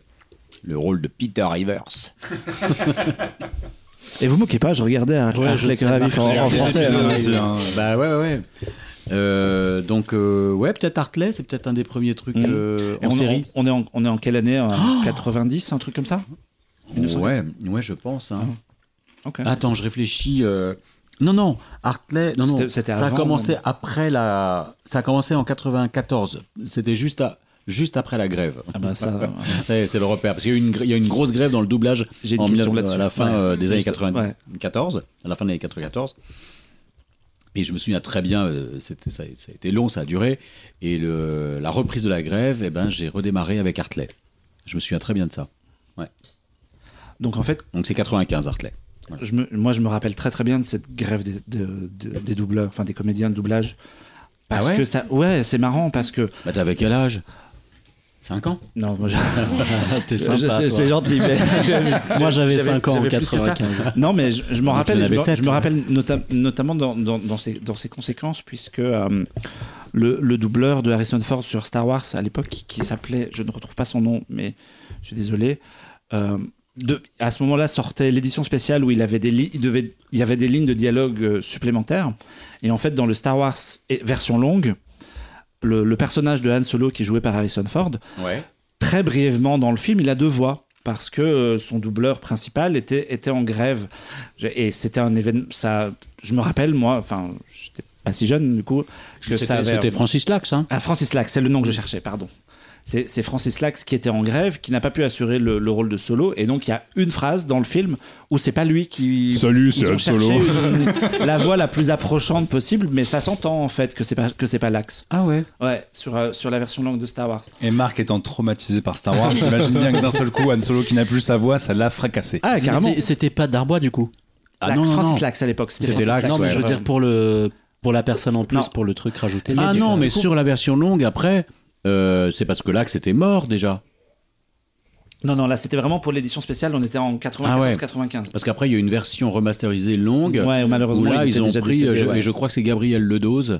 Ils ont tout, tout redoublé, non? Non, J'ai pas une histoire où ils avaient tout refait Il y a une scène, tu sais, où ils ont rajouté un truc avec Jabba the Hutt, là, Ouais. la grosse limace, Ouais, ouais, ils ont refait en et fait. où ils ont ouais. fait marcher euh, Han Solo sur Ouais, sa ouais. queue. Et juste cette, cette séquence-là, de mémoire, parce que moi aussi, ça m'a choqué. Ouais, on est d'accord, il y a un truc. Ouais. Alors, on parle d'un grand trauma dans le milieu du euh, doublage. ça ça m'a perturbé. euh, Je pouvais plus rien faire pendant des Donc, il y a une version où il a trois voix. Euh, non, non, ça, ça a été refait en fait. C'est, Oui, euh, ouais. C'est l'axe et juste euh, il y a deux séquences celle-là puis une autre à la fin je crois où c'est euh, je crois que c'est Gabriel Le Dose. Voilà. Mais alors après ce dont tu parles je vois pas qui ça Mais peut être. du coup, j'ai pas entendu ça. ma question surtout, c'était. Euh, c'était assez, assez important dans, dans le milieu du doublage, cette grève en, en 94. et toi, tu étais Ça a marqué un, les esprits. hein. un- un jeune comédien. Euh, Ouais. Qu'est-ce que tu en. Tu tu t'en souviens forcément ouais, ouais, je m'en souviens. Ah ouais. que. euh, Ah bah moi j'ai suivi à fond j'adorais euh, j'adorais ça. je me souviens. Non, c'est français. Non, non, mais euh, je me souviens très bien des réunions euh, au SFA, enfin les, les piquets de grève au SFA euh, le soir où tout le monde disait on reconduit la grève, machin. Je trouvais ça formidable et euh, ça permettait de rencontrer plein de gens. euh, c'était très festif. Et puis voilà, c'était cool. Non, c'était la fête. euh, je sais pas comment dire, c'était la fête. Bon, après la fin, en, en vrai, ça n'a pas été la. f- Après, ça n'a pas été la fête parce que parce qu'il y a eu des gens qui ont qui ont cassé la, enfin, qui ont cassé la grève, non, mais qui ont qui sont allés travailler malgré tout, euh, qui sont devenus ce qu'on appelle jaunes et qui ont été montrés du doigt après pendant des années. Ouais, pas et ça a bien scindé, ça a vraiment euh, scindé le métier un peu en deux entre ceux qui ont fait la grève ceux qui l'ont pas faite. Et, euh, Et pour les gens qui ne savent pas, vous aviez obtenu gain de cause à l'époque ou... Ouais, ouais, bien sûr. Ouais. Mais C'était une grève sur. Alors justement, rapport- le, Ouais. le- Euh, C'était une grève pour qu'on on obtienne le statut de, d'auteur-interprète. de- oui, voilà, C'est ça, d'artiste hein.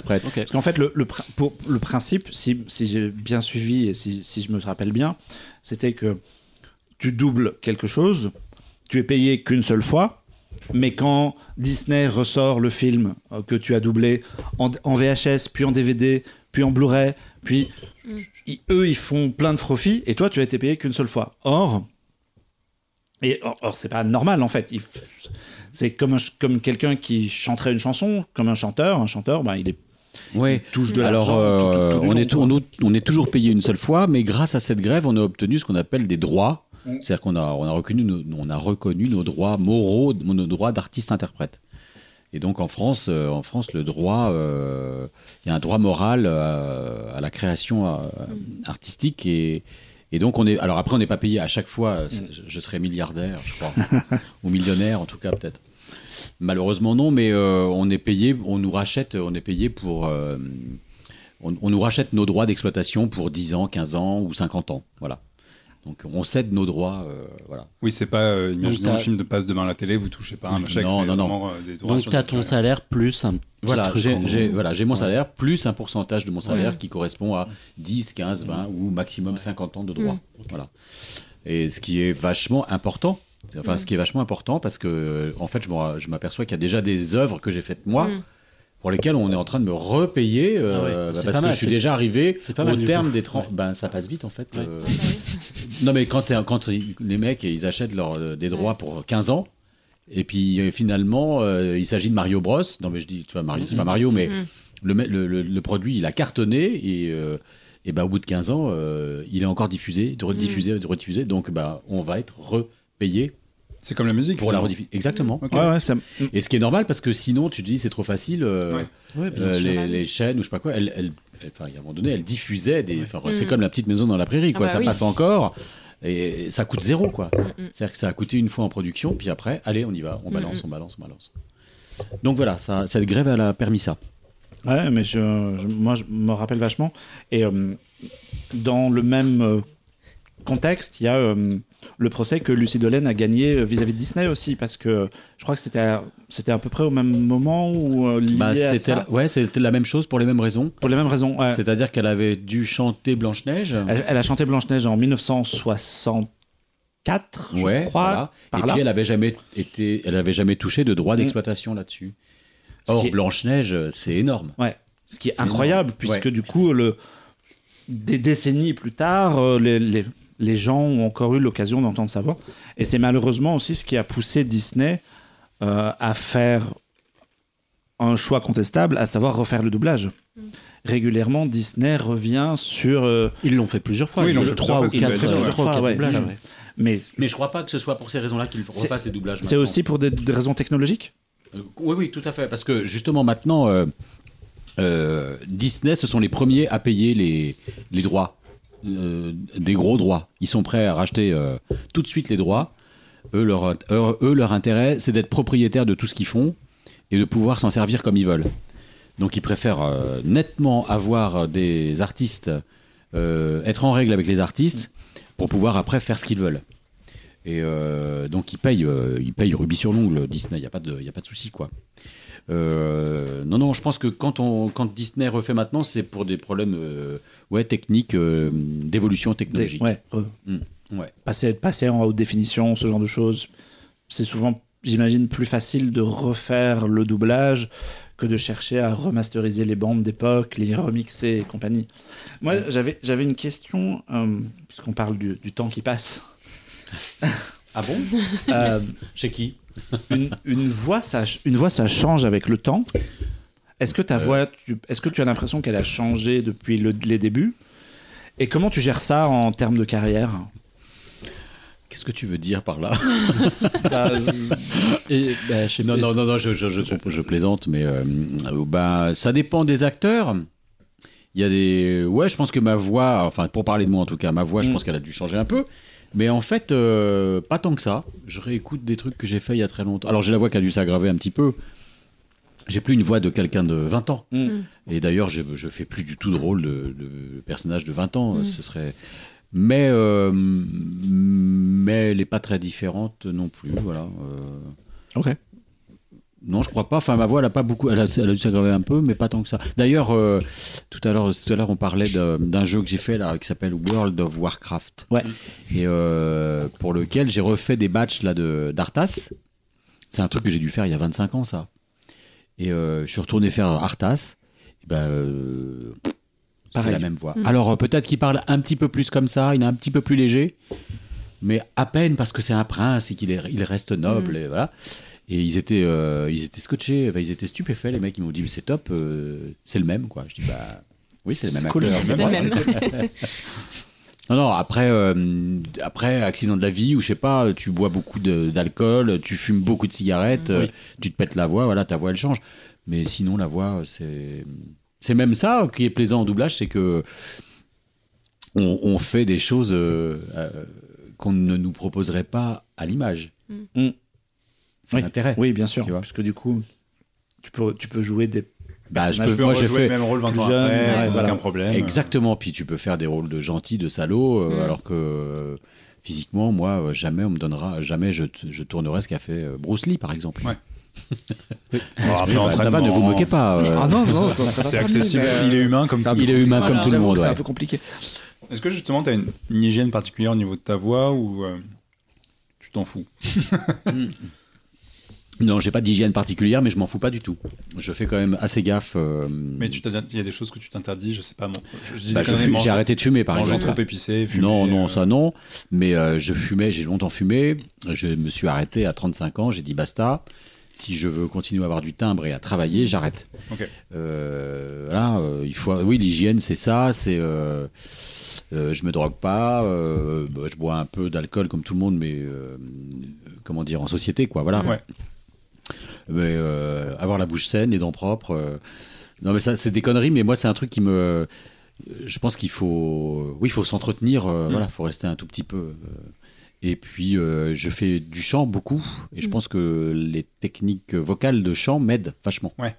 Ouais, m'entretiennent. Parce que c'est la, la- la question que j'allais te poser ensuite, c'est est-ce que tu as des, un, un échauffement, un rituel, quelque chose avant de faire du doublage? Non, mais euh, de temps en temps, quand je sens que je suis un peu fatigué ou que la voix est un peu. Que je suis, enru- je suis enrhumé ou je sais pas quoi, ça peut arriver. Je, ça m'arrive très souvent de faire des exercices, des exercices de chant avant de rentrer en studio ou des exercices d'articulation.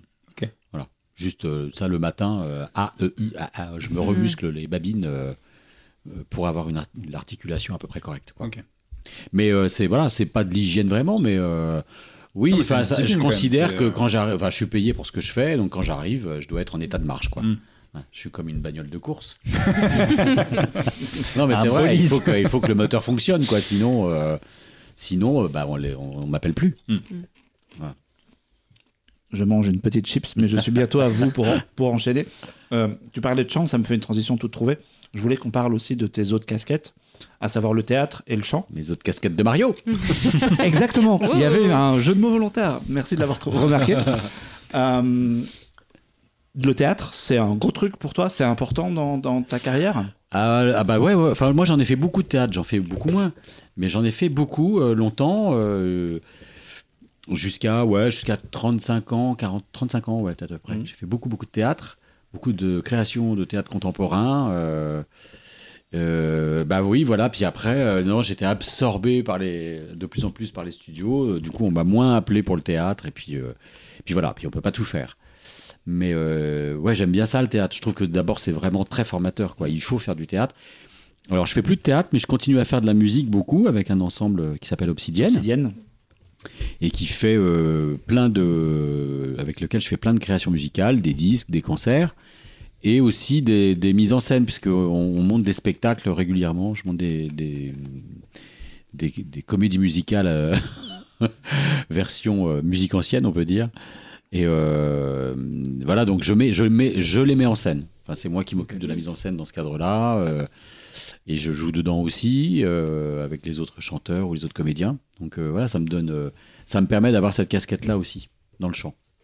Ben, Et c'est super parce que, parce que j'adore ça. Enfin voilà, en fait, j'adore aussi être sur, euh, dans la boîte, la boîte noire du théâtre. Là, j'adore ça, être. euh, c'est un truc qui m'a toujours fasciné, moi, depuis que je suis tout petit. Donc, euh, j'avais mon théâtre de marionnettes, euh, je faisais ça. euh, j'ai toujours aimé ça.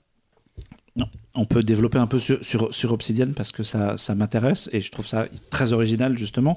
C'est un groupe qui, on en a parlé un peu hors micro, va chercher des partitions anciennes, des, des textes anciens de chansons médiévales Ouais, ouais, ouais. c'est- et qui les, qui- qui les interprète quasiment comme à l'époque.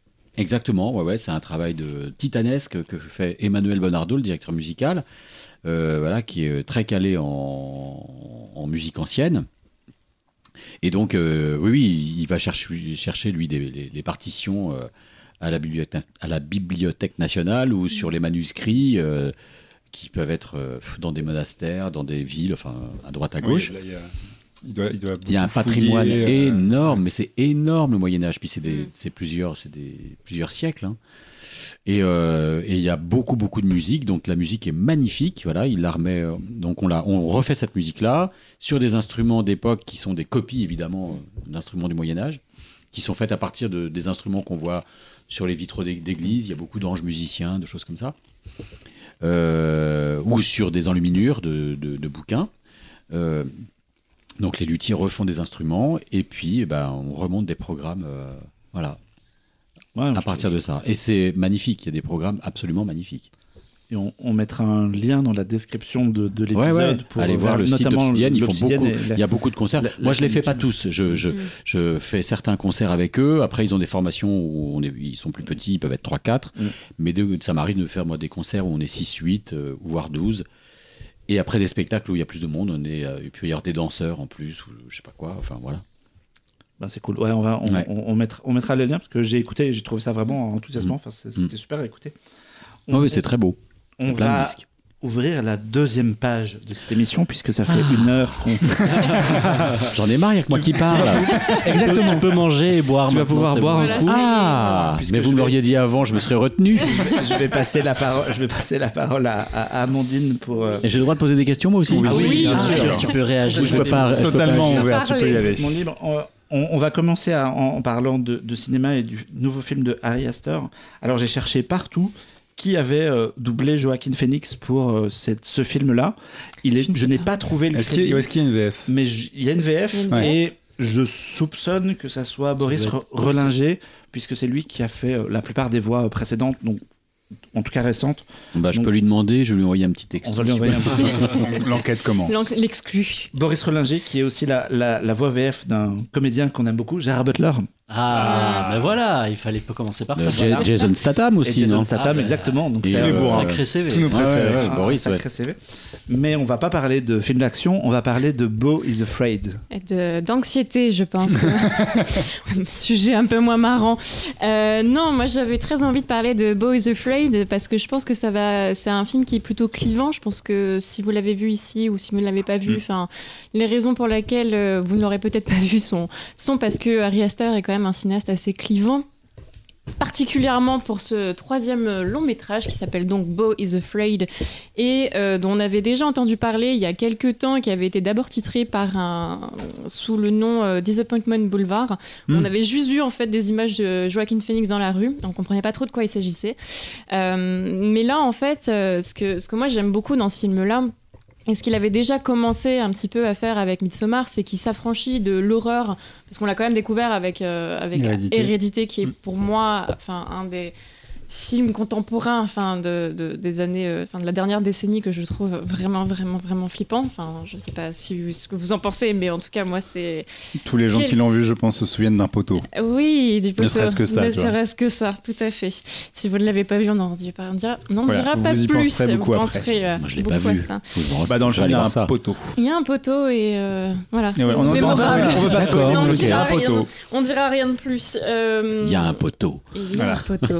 Alors dans Beau is Afraid, il n'y a pas de poteau, euh, mais, on est sur. euh, ça va être difficile à, décrire parce que c'est un film qui dure déjà trois heures euh, et c'est une espèce d'odyssée anxiogène, une espèce de cauchemar de, on va le résumer comme ça, de Joaquin Phoenix qui cherche sa mère. Et c'est très compliqué d'en parler parce que même, même si je voulais spoiler, je pourrais pas le spoiler parce que c'est vraiment un enchaînement de scènes. Qui sont toutes de plus en plus imprévisibles. Enfin, vraiment, le film, moi, ça faisait longtemps que j'avais pas l'impression d'être. Enfin, je suis sortie du film, on a eu l'impression d'être passé sous un bus. Tellement le film Ça donne envie. et éreintant, oui. Alors euh, voilà, j'ai- j'aime bien parler de choses euh, très très très fun. Alors vous avez passé un super moment euh, devant, devant le film, mais vraiment, je trouve que le film est en fait épuisant, mais à un point où vraiment je suis sortie de là, je- j'en pouvais plus. Ce qui est autant un point négatif, je pense pour pour ceux qui n'ont pas envie de, enfin qui n'auraient pas apprécié le film que, en tout cas moi je trouve que c'est quelque chose d'assez d'assez fou. Et en fait, c'est vraiment un film qui va passer par tous les registres différents et hum, c'est vraiment difficile d'en parler euh, sans hors contexte, je trouve, mais déjà, ne serait-ce que pour la première heure, qui est en fait Joaquin Phoenix qui va avoir vraiment les pires, euh, tous les pires trucs qui vont lui tomber sur la gueule. Euh, il est coincé dans son appartement et en fait, il est, enfin, c'est un espèce d'enchaînement de scénettes euh, et de vraiment, c'est le mec le plus poisseux euh, de la planète, je pense, qui va vraiment, voilà, il, il habite- il habite dans un espèce de quartier hyper mal famé où en fait, il va lui arriver que des trucs mais horribles où il va louper son avion et en fait, c'est une espèce de d'effet papillon en Ouais, fait, au fur et ça à part d'un truc qui déconne et ensuite Et en fait, il y a littéralement sa vie enti- entière la qui va. spirale euh, infernale. Ouais. Ouais, c'est ça, il y a vraiment sa vie entière qui va, qui va complètement s'effondrer. Et je trouve que c'est vraiment un film qui est, qui est névrosé. Et de toute façon, Harry Aster ne, ne le cache pas, hein, c'est presque. Enfin, c'est son double. En plus, c'est un mec, euh, Mais c'est qui est névrosé. Profondément névrosé, ouais. mais c'est autobio- autobiographique. Non, j'espère pas. Mais non, je parce pense qu'on on est dans l'absurde à fond. Enfin, C'est D'accord. ou alors, il, grotesque, ou alors il a fait. vraiment une vie hors du commun. Mais, ouais, euh, enfin c'est vraiment le mec qui a pas de chance quoi. Mais c'est- en fait Mm. c'est hyper grotesque. Tout le film va vraiment être très, sur une espèce de grotesque un peu grinçant, c'est-à-dire que tu vas vraiment être, il y, a- il y a un truc un peu claustrophobe où il va lui arriver, enfin tous les personnages. En fait le film est drôle. J'ai j'ai du mal à en parler, mais le film est très drôle je trouve. Il a à la fois moi, il me fait beaucoup penser à Charlie Kaufman. Euh, en fait, j'ai l'impression que c'est une espèce de, de Truman Show, euh, mais en version euh, fucked up. Ouais, enfin, ouais, clairement, hyper, euh, hyper angoissante. Enfin, anxiogène plutôt. Et enfin, voilà, moi, c'est un, film que, que j'aime beaucoup. Alors, j'ai quand même une certaine réserve dessus, mais j'ai envie d'en parler parce que, parce que voilà, je trouve que c'est un film assez fou dans son ensemble, mais je pense que. Il y a, il y a un peu une, un aspect euh, dans son propos, on va dire, une, une recherche de la virilité et de, de cette espèce de- d'aspect euh, très conte où on va avoir euh, la mère qui va être la marâtre et il y, a un- il y a un peu quand même un truc un peu misogyne de c'est la faute de la mère si sa vie entière Ouais, moi je euh, pense se que Harry. Aster, s'il s'est pas déjà fâché avec sa mère, maintenant c'est fini. Je mais- pense que sa mère n'a pas été voir le film, enfin Il j'espère faut pas qu'elle le voie. que quand même. Pas qu'elle le voie. Mais enfin, en fait, je trouve que c'est un film qui est tellement trop et je sais pas, j'ai l'impression en ce moment qu'on a beaucoup de cinéastes et je pense à un film que j'aime pas du tout, euh, mais celui de dernier film de Damien Chazelle, euh, Babylone. Babylone, qui est aussi cette espèce d'excès. Enfin, c'est vraiment euh, des cinéastes. Enfin, je trouve que Harry Esther, qui a fait quand même des choses qu'on appelle l'elevated horror, où on est vraiment dans le truc un peu euh, classieux. Enfin. Pas vraiment classieux, mais cette, cette horreur en fait qui Oui, s'affranchit. Voilà qui s'affranchit en fait de, de la série B, enfin qui aurait un peu un truc euh, qui serait plus importante, plus intéressante. Et là, c'est presque comme si en fait il se tirait une balle dans le pied pendant tout le film. Il y a même une- un aspect un peu, alors pas autobiographique, mais plutôt autoparodique. où, En fait, il va vraiment reprendre certaines scènes. Enfin, il y a des scènes où euh, c'est littéralement euh, des, des plans de Midsommar qui sont repris. Il y a une scène à la fin, euh, sans, sans raconter, qui est un truc euh, complètement grotesque. Euh, qui n'a pas Dans un grenier, dans un grenier, Ouais, je pense, Euh, mais qui est en fait une scène littéralement tirée de Hérédité. Enfin, c'est il y, a- il y a un espèce de dialogue avec lui-même où on a l'impression aussi qu'il il se moque un peu de lui-même. Enfin voilà, c'est vraiment euh, ce, ce- ce réalisateur qui va euh, Enfin voilà, c'est qui, qui va vraiment euh, retranscrire euh, toute sa névrose, son anxiété euh, au maximum et c'est pas très agréable. Mais voilà, enfin, je- Donc allez-y. ouais, non, non, mais c'est vrai que c'est un peu bizarre de, de dire allez-y, vous allez avoir l'impression d'être passé sous un train, mais je trouve que c'est un film en fait qui est tellement mal aimable et qu'on a assez peu l'habitude de voir ça à l'écran que, enfin voilà, moi j'ai- j'aime bien ce, ce genre de truc jusqu'au boutiste. Moi, ça me fait penser aussi beaucoup à, euh, en certaines mesures, au Mother de Darren Aronofsky. Mhm. Pareil, truc hyper clivant où il y en a qui vont adorer, il y en a qui vont détester. Moi, j'ai beaucoup aimé. Et là, on est un peu dans, dans ce truc où, en fait, chaque scène va ressembler à, à rien de connu et on sait pas trop dans quoi on met les pieds. Puis il y a une scène d'animation aussi que moi je trouve assez fabuleuse et Mm. qui est, alors je retrouve juste le nom parce que je retrouve plus. En fait, c'est un, c'est un duo chilien qui s'appelle Joaquin Co- Cocina et Cristobal Leon. Et en fait, euh, ils avaient fait un, un film, un long, un long métrage, enfin c'est leur seul long métrage d'ailleurs, qui s'appelle The Wolf House, euh, qui est dispo sur Mubi et c'est un- c'est de la stop motion, mais hyper crado, hyper angoissante. Et en fait, ils ont un style visuel qui est vraiment hyper particulier. Et de le voir comme ça dans un film euh, de, de cet acabit-là, je trouve que c'était assez cool. Euh, Enfin, de, voilà, de les voir. euh, travailler avec Harry Astor là-dessus. Mais voilà, c'est un, un film euh, bordélique qui va vraiment dans tous les sens, qui va prendre et piocher dans tous les genres. C'est grotesque, c'est- vraiment over the top jusqu'au bout. Il y a des choses qui marchent très bien. Moi, je trouve que la première heure est génialissime. Le film s'essouffle un petit peu, mais quand même, d'avoir un truc comme ça qui, qui te saute un peu à la figure. euh, voilà, j'avais envie d'en parler parce que ça faisait longtemps que, que j'avais pas été autant euh, malmenée par un film. Allez-y si vous avez envie de Le film souffrir. est en 4DX, même si vous y allez normalement. C'était pas, c'était un peu déjà le cas. Enfin, moi, j'aime pas du tout, euh, mais Midsommar, Mm. c'était un peu ça aussi. C'était en fait. euh, Ouais, mais là, c'est très différent. Là, parce que assez différent. Ouais. Effectivement, le film, là, là où Boys Afraid est un peu surprenant vis-à-vis de la carrière de Harry Astor, c'est qu'Harry Astor, il a commencé avec Hérédité, Mm. pur film d'horreur revendiqué qui pioche dans des codes Mm, très mm. établis. Midsommar, éventuellement, tu as l'idée de faire un film d'horreur en plein jour avec Ouais, un folklore horror, nordique, ouais. mais il y a quelque chose de- dans la structure d'assez Ouais, ouais. conventionnel. Là, effectivement, Andine l'a dit, le film part en sucette totale, c'est que ça commence comme une espèce de comédie noire sur un type angoissé euh, qui, dans sa rue, la rue, c'est de la parodie de l'Amérique avec Mm. un mec euh, gay à fond qui danse avec des tatouages et qui fait n'importe quoi au milieu de la rue, alors qu'à côté de lui, il y a des gens qui se font assassiner devant Mm. tout le monde. Et t'as vraiment cette espèce de caricature euh, Babylone explosée. Et après, il arrive, d'un seul coup, le film devient un huis clos dans une famille parfaite, mais qui est tellement parfaite qu'elle en devient super angoissante. Et évidemment, tu balances au beau milieu de ça Joaquin Phoenix, qui est le type le plus euh, claustro Mm. et anxiogène du monde, donc forcément, ça se passe mal. Et il y a d'autres phases, etc. Et, euh, ouais, moi, j'ai- j'aime pas le film parce que je trouve que il est trop long, il se répète, et le, le cœur du, du- du récit, je, enfin. En fait, ce qui est assez étrange, c'est que c'est un type qui est, un, je pense, un très bon metteur en scène. Tu comprends ce, qui- ce dont il va te raconter dès la première Mm. scène en disant voilà le, le complexe d'Oedipe poussé à l'extrême et la, mère qui est à la fois tout pour lui mais qui en même temps un- une, une enclume et un poids terrible et de sortir de l'ombre de tout ça et courir après chercher sa reconnaissance tout en essayant de s'en émanciper. Enfin voilà tous les complexes que tu peux avoir vis-à-vis de ta maman. Euh, mais le film parle de ça pendant trois heures. Et t'as compris au bout d'une heure. Et la première est super mais à la fin tu dis oui bon ça parle de ça. Et après t'en as encore deux heures et au bout d'un moment t'es là surtout que sur la fin il est moins subtil il est plus Mm. direct et il finit par se répéter donc le film est un- tu, tu sens que ça mériterait un producteur qui lui dit non mec là calme-toi on a Mm. compris Il y a des longueurs, quoi. il y a des grosses longueurs mais malgré tout même si j'aime pas le film parce que je trouve qu'il est trop long et qu'il devient désagréable effectivement il y a un truc où tu te dis j'ai pas vu ça et de la même manière que Mother de Aronofsky que t'as Mm. cité que je- qui est pas un film que j'aime je me suis dit mais comment un studio hollywoodien a pu Mm. balancer parce que ça coûtait cher hein, c'est genre 60 millions de, Ouais. de dollars peut-être un peu plus comment les mecs ont balancé 60 millions sur les névroses d'un mec. Genre, et on va parler que des névroses quoi. Et tu te dis bah euh, effectivement euh, le film il est désagréable il a plein de travers chiants Mm. mais le type sait mettre en scène et c'est un ovni. C'est-à-dire que je peux pas c'est difficile de, de rapprocher ce film là de dire euh, oh c'est comme tel truc tu vois genre. Mm, mm. là comme ça on est, je l'ai vu il y a une semaine j'ai un peu réfléchi. J'ai pas de film en tête euh, qui, me fait penser à Boys Afraid ou inversement Alors, Mais, c'est et, vraiment- et du coup, il t'a marqué. et du coup, il m'a marqué, Ouais. ouais. Bah, du donc coup, il y, a une il y a une proposition, tu te dis, bah, au moins, il y a quelque chose. Alors, voilà, encore une fois, j'ai des soucis avec la durée, etc. Et, alors que je trouve la première géniale et tout en étant angoissante et tout, mais je trouve que c'est un peu complaisant comme film. C'est vraiment le mec, au bout d'un moment, euh, il se regarde un petit peu trop de nombril et t'es là, Harry, on a compris, là, c'est juste, tu te répètes pour te répéter, ça fait dix fois que tu te répètes, donc sois un peu indulgent avec toi-même.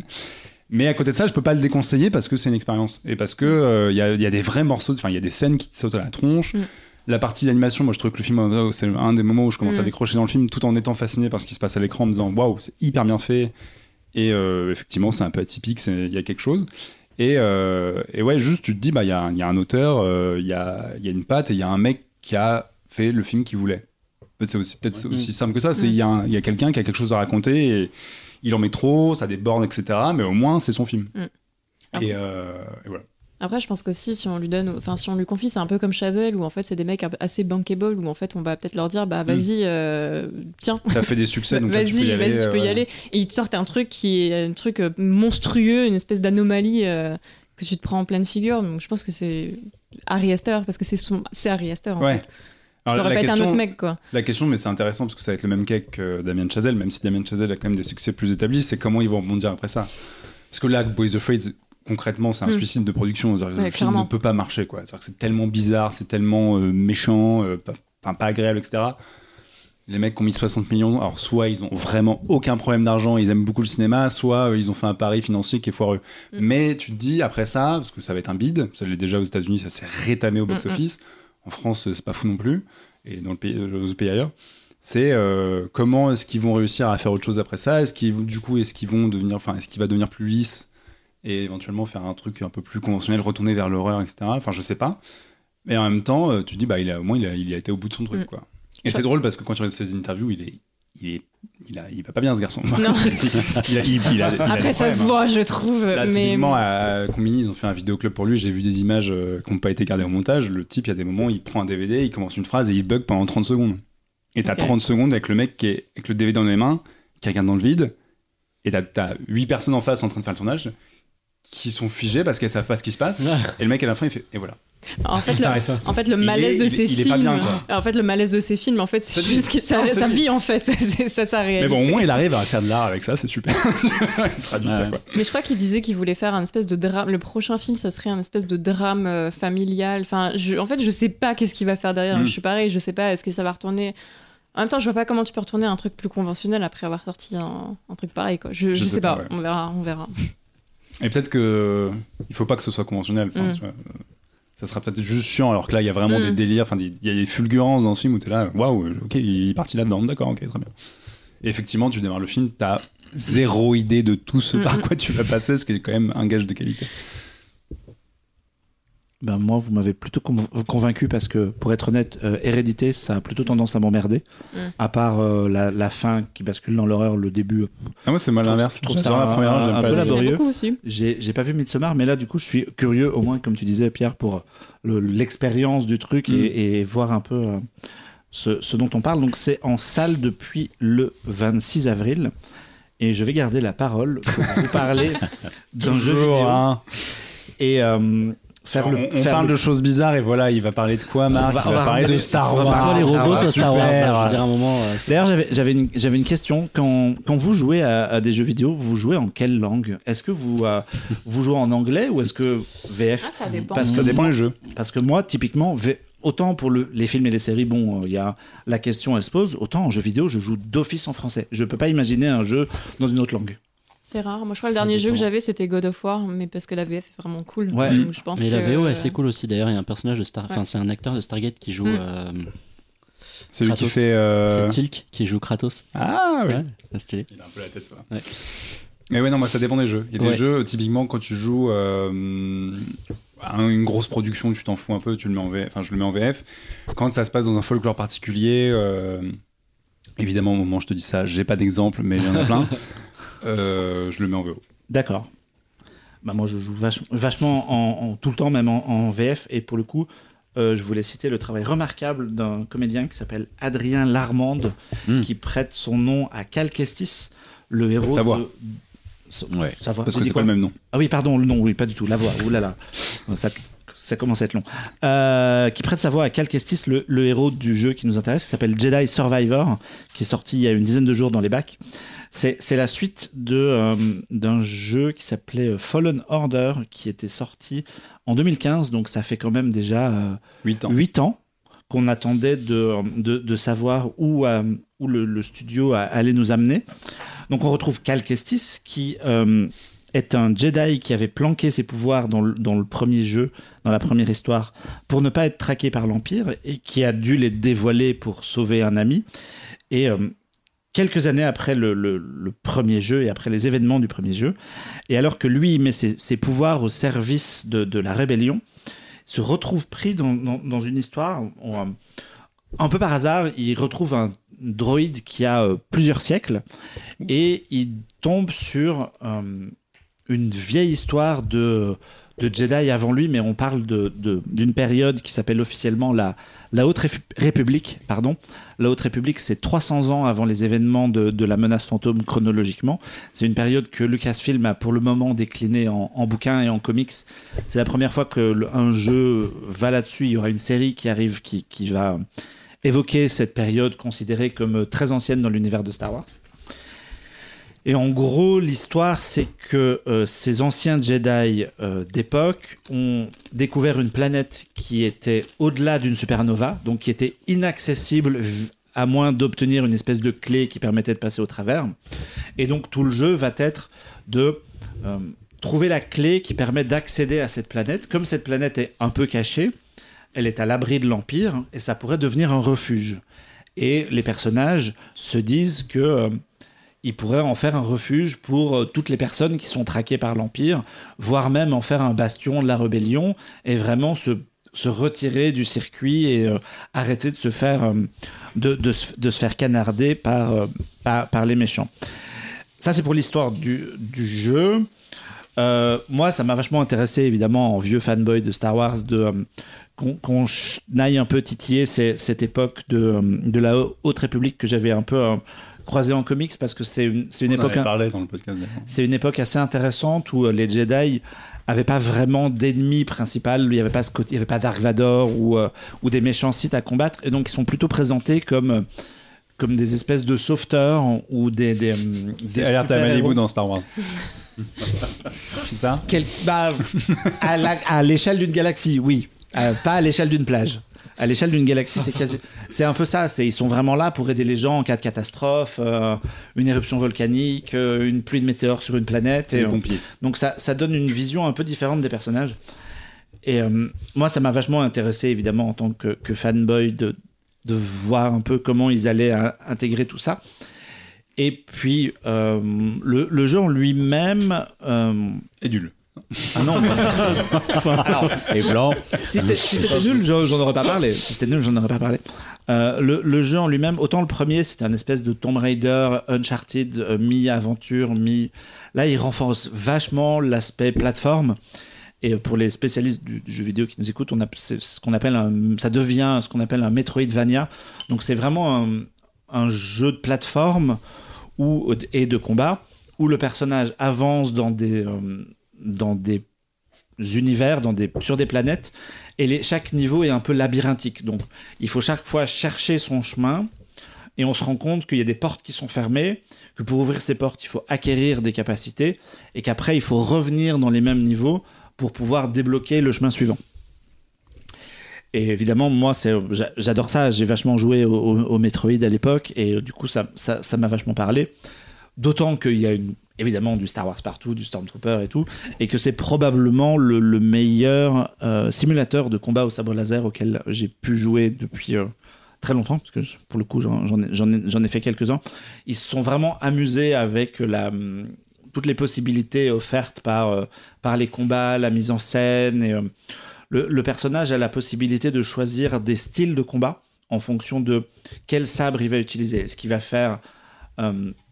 Est-ce qu'il va utiliser un seul sabre, deux, une lame double il, il développe un style de combat avec les lames qui ont des gardes, comme l'épée de Kylo Ren, où ils ont un- qui est une espèce de petite lame euh, horizontale, Mhm.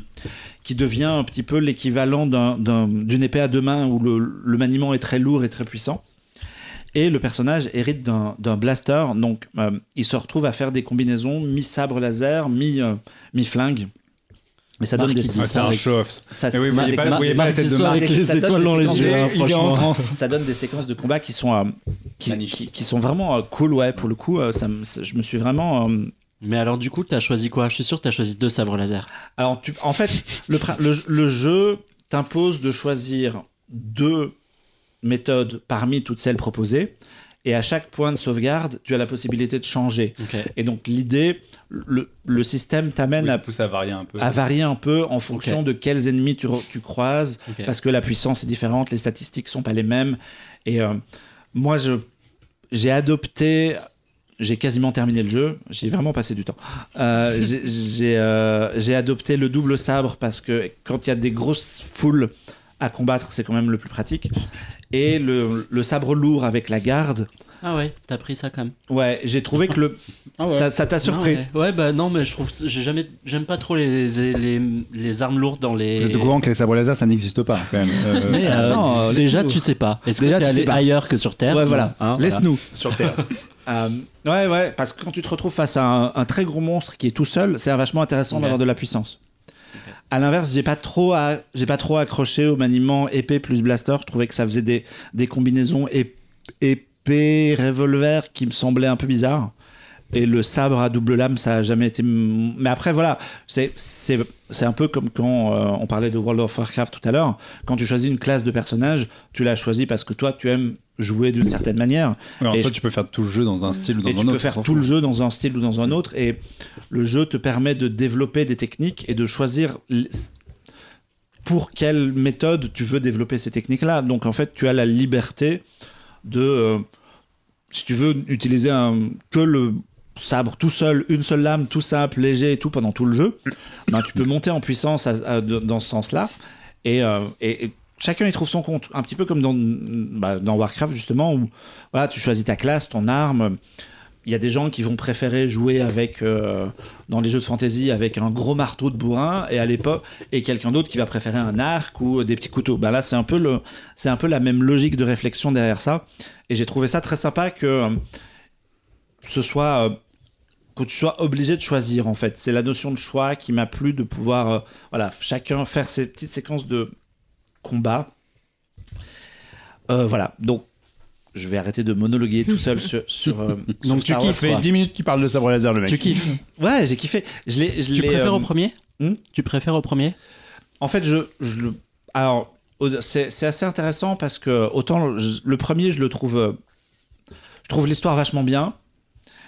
Ici, j'ai trouvé le personnage beaucoup plus maniable. Ah, parce que le premier, c'était un poids lourd, le mec. hein. Là, là, il est vraiment d'une légèreté folle et euh, le, le- c'est, vraiment très. En plus, tu commences avec une très grosse quantité de pouvoir que tu avais acquis dans le premier jeu. C'est cool Donc ça. ça, c'est assez cool.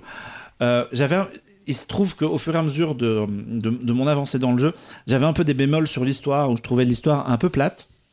Et puis là, j'arrive à la fin et il y a un espèce de triple climax avec des retournements de situation. Et euh, plus j'avance dans le truc, plus je me dis, là, j'ai, pour être clair, j'ai joué juste avant de, de, de venir à ce podcast en me disant, Et tu vas d'y retourner. je Bon, vais bah, on va arrêter là je alors. vais peut-être le finir. C'est exactement ça. Allez-y. Euh, allez. On, on va rentrer. On va meubler Et- parce que et en il veut partir. c'est ça, exactement. Et en fait, euh, chaque fois que j'ai cru que ça allait se finir, j'ai fait ah oui quand même il y a ça. Et puis il rajoute des trucs à l'histoire et finalement le, le scénario finit par prendre. Donc ouais ouais c'est cool. C'est un Passer 40 heures de jeu, ça devient vachement c'est bien. un- C'est un bon jeu. Euh, cela dit, je dis ça, mais euh, Zelda Tears of the Kingdom sort Ouais, et on a- le jour où on met en ligne ce podcast. on a soit son sujet du mois prochain. Demain. hein. Et je pense du coup que vous vous en foutez de ce que je viens de dire. parce, que, parce que tout le monde va se Eh bien, c'était un jeter- beau sujet dont on se fout. Exactement.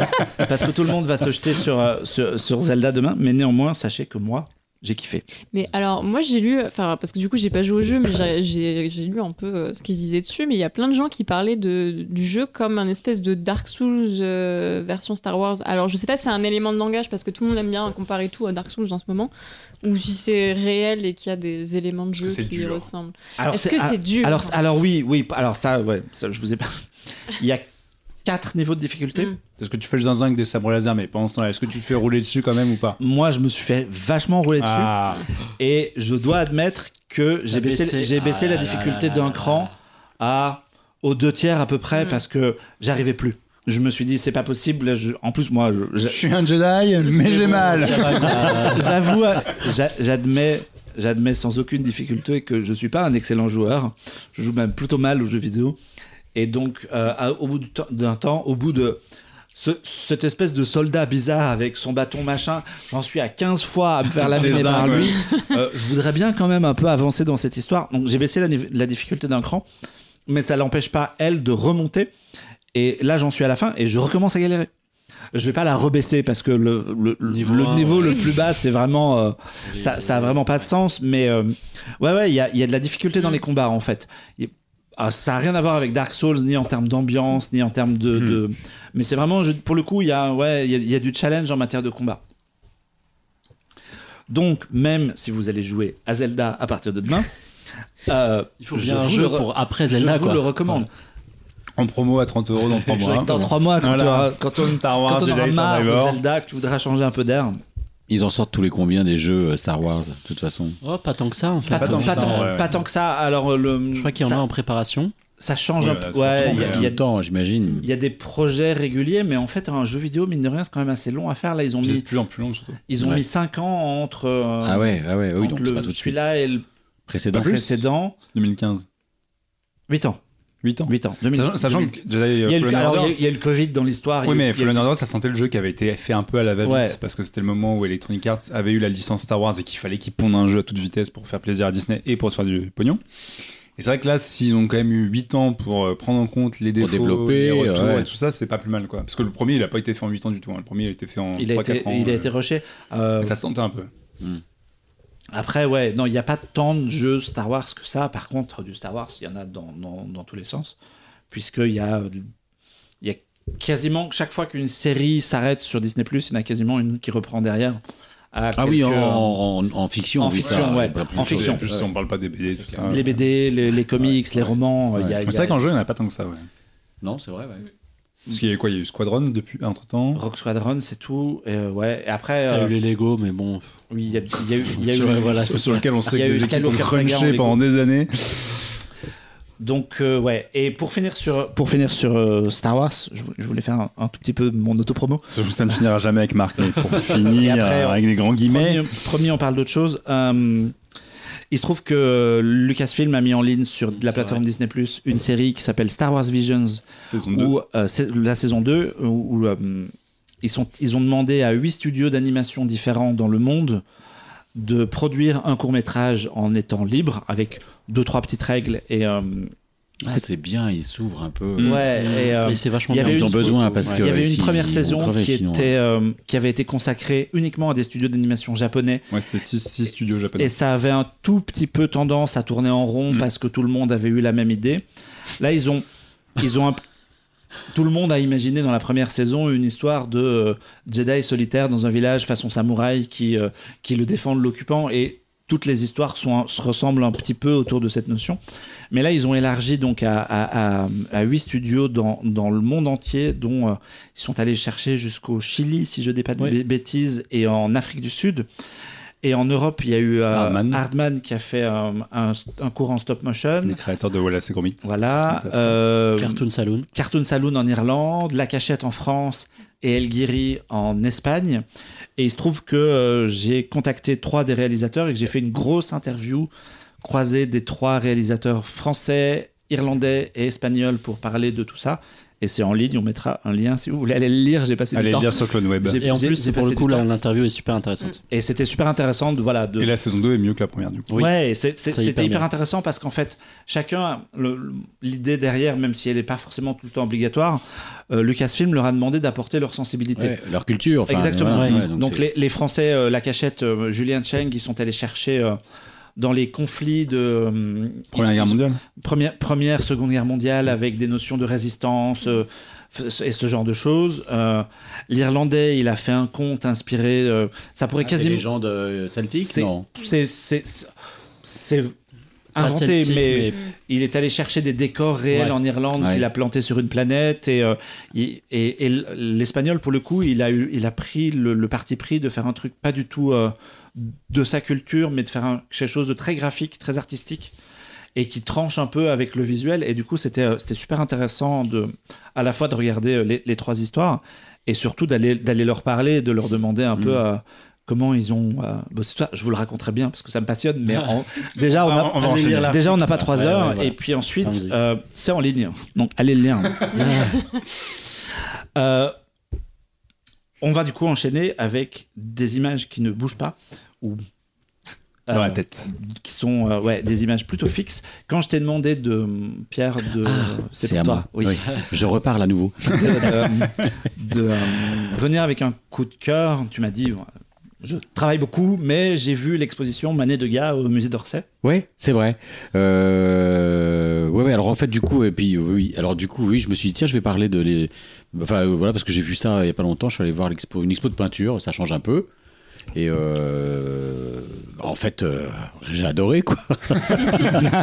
non, non, mais que, que dire euh, Voilà, de, les deux grands peintres du 19e siècle, euh, Edgar Degas, Édouard Manet, et ils ont fait une sorte de face à face donc à, au, au musée d'Orsay et ils ont fait une sorte de face à face entre les deux peintres et c'est vachement intéressant. Moi, je, je- voilà, comme s'ils se répondaient parce qu'en fait, il y a plein de tables. On voit beaucoup de chefs-d'œuvre.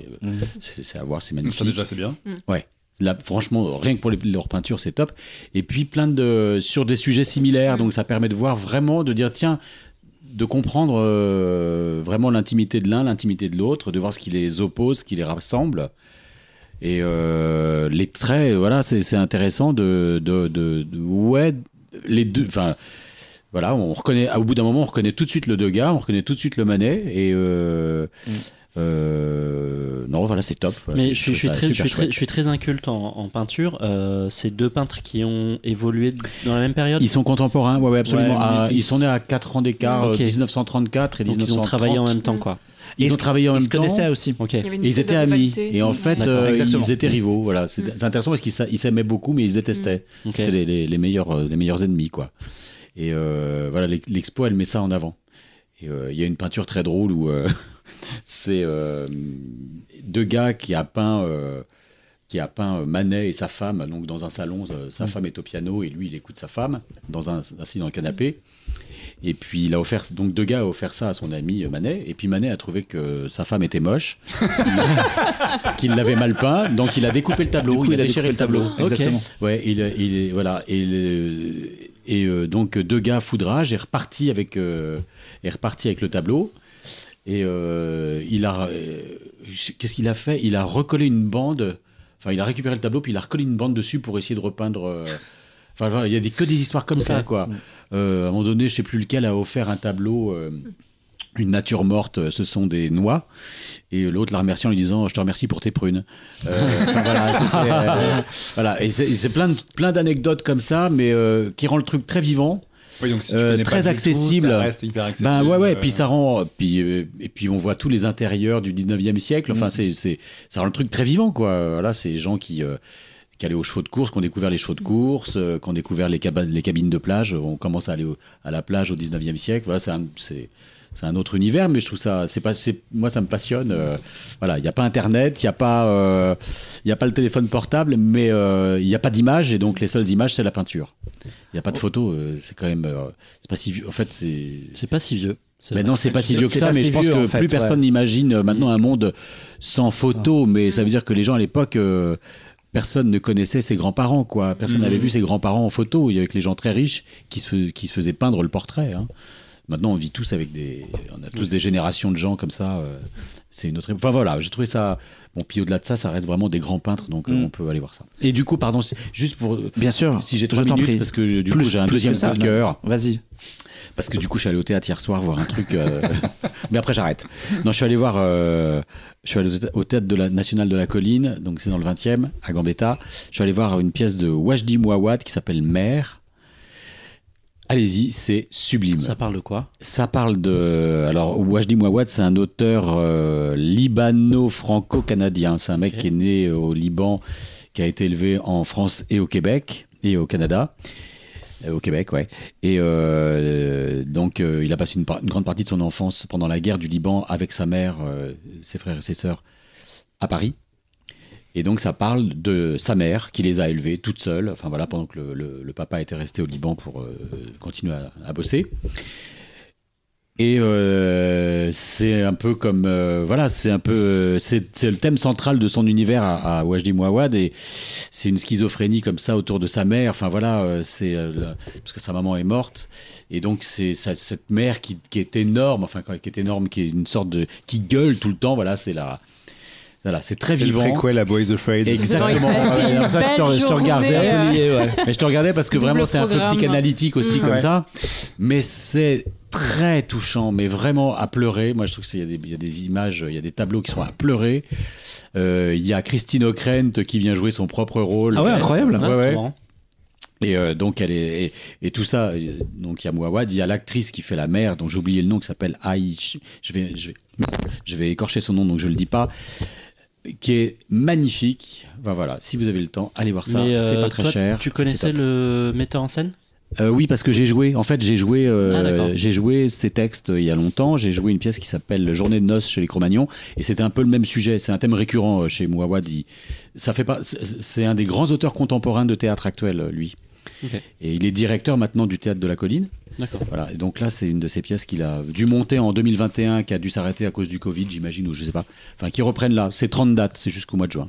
Courez-y, c'est sublime. On mettra, on, met- on mettra des liens. Et l'exposition au musée d'Orsay, C'est Ouais. jusqu'au 23 juillet. Oui, il y a un peu de temps. Donc il y a encore un, un petit peu de marge.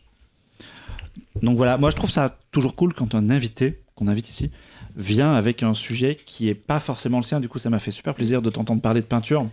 Parce que souvent on se dit, bon voilà, le comédien, Après, je il peux va vous parler de avec- doublage. Alors, Ah.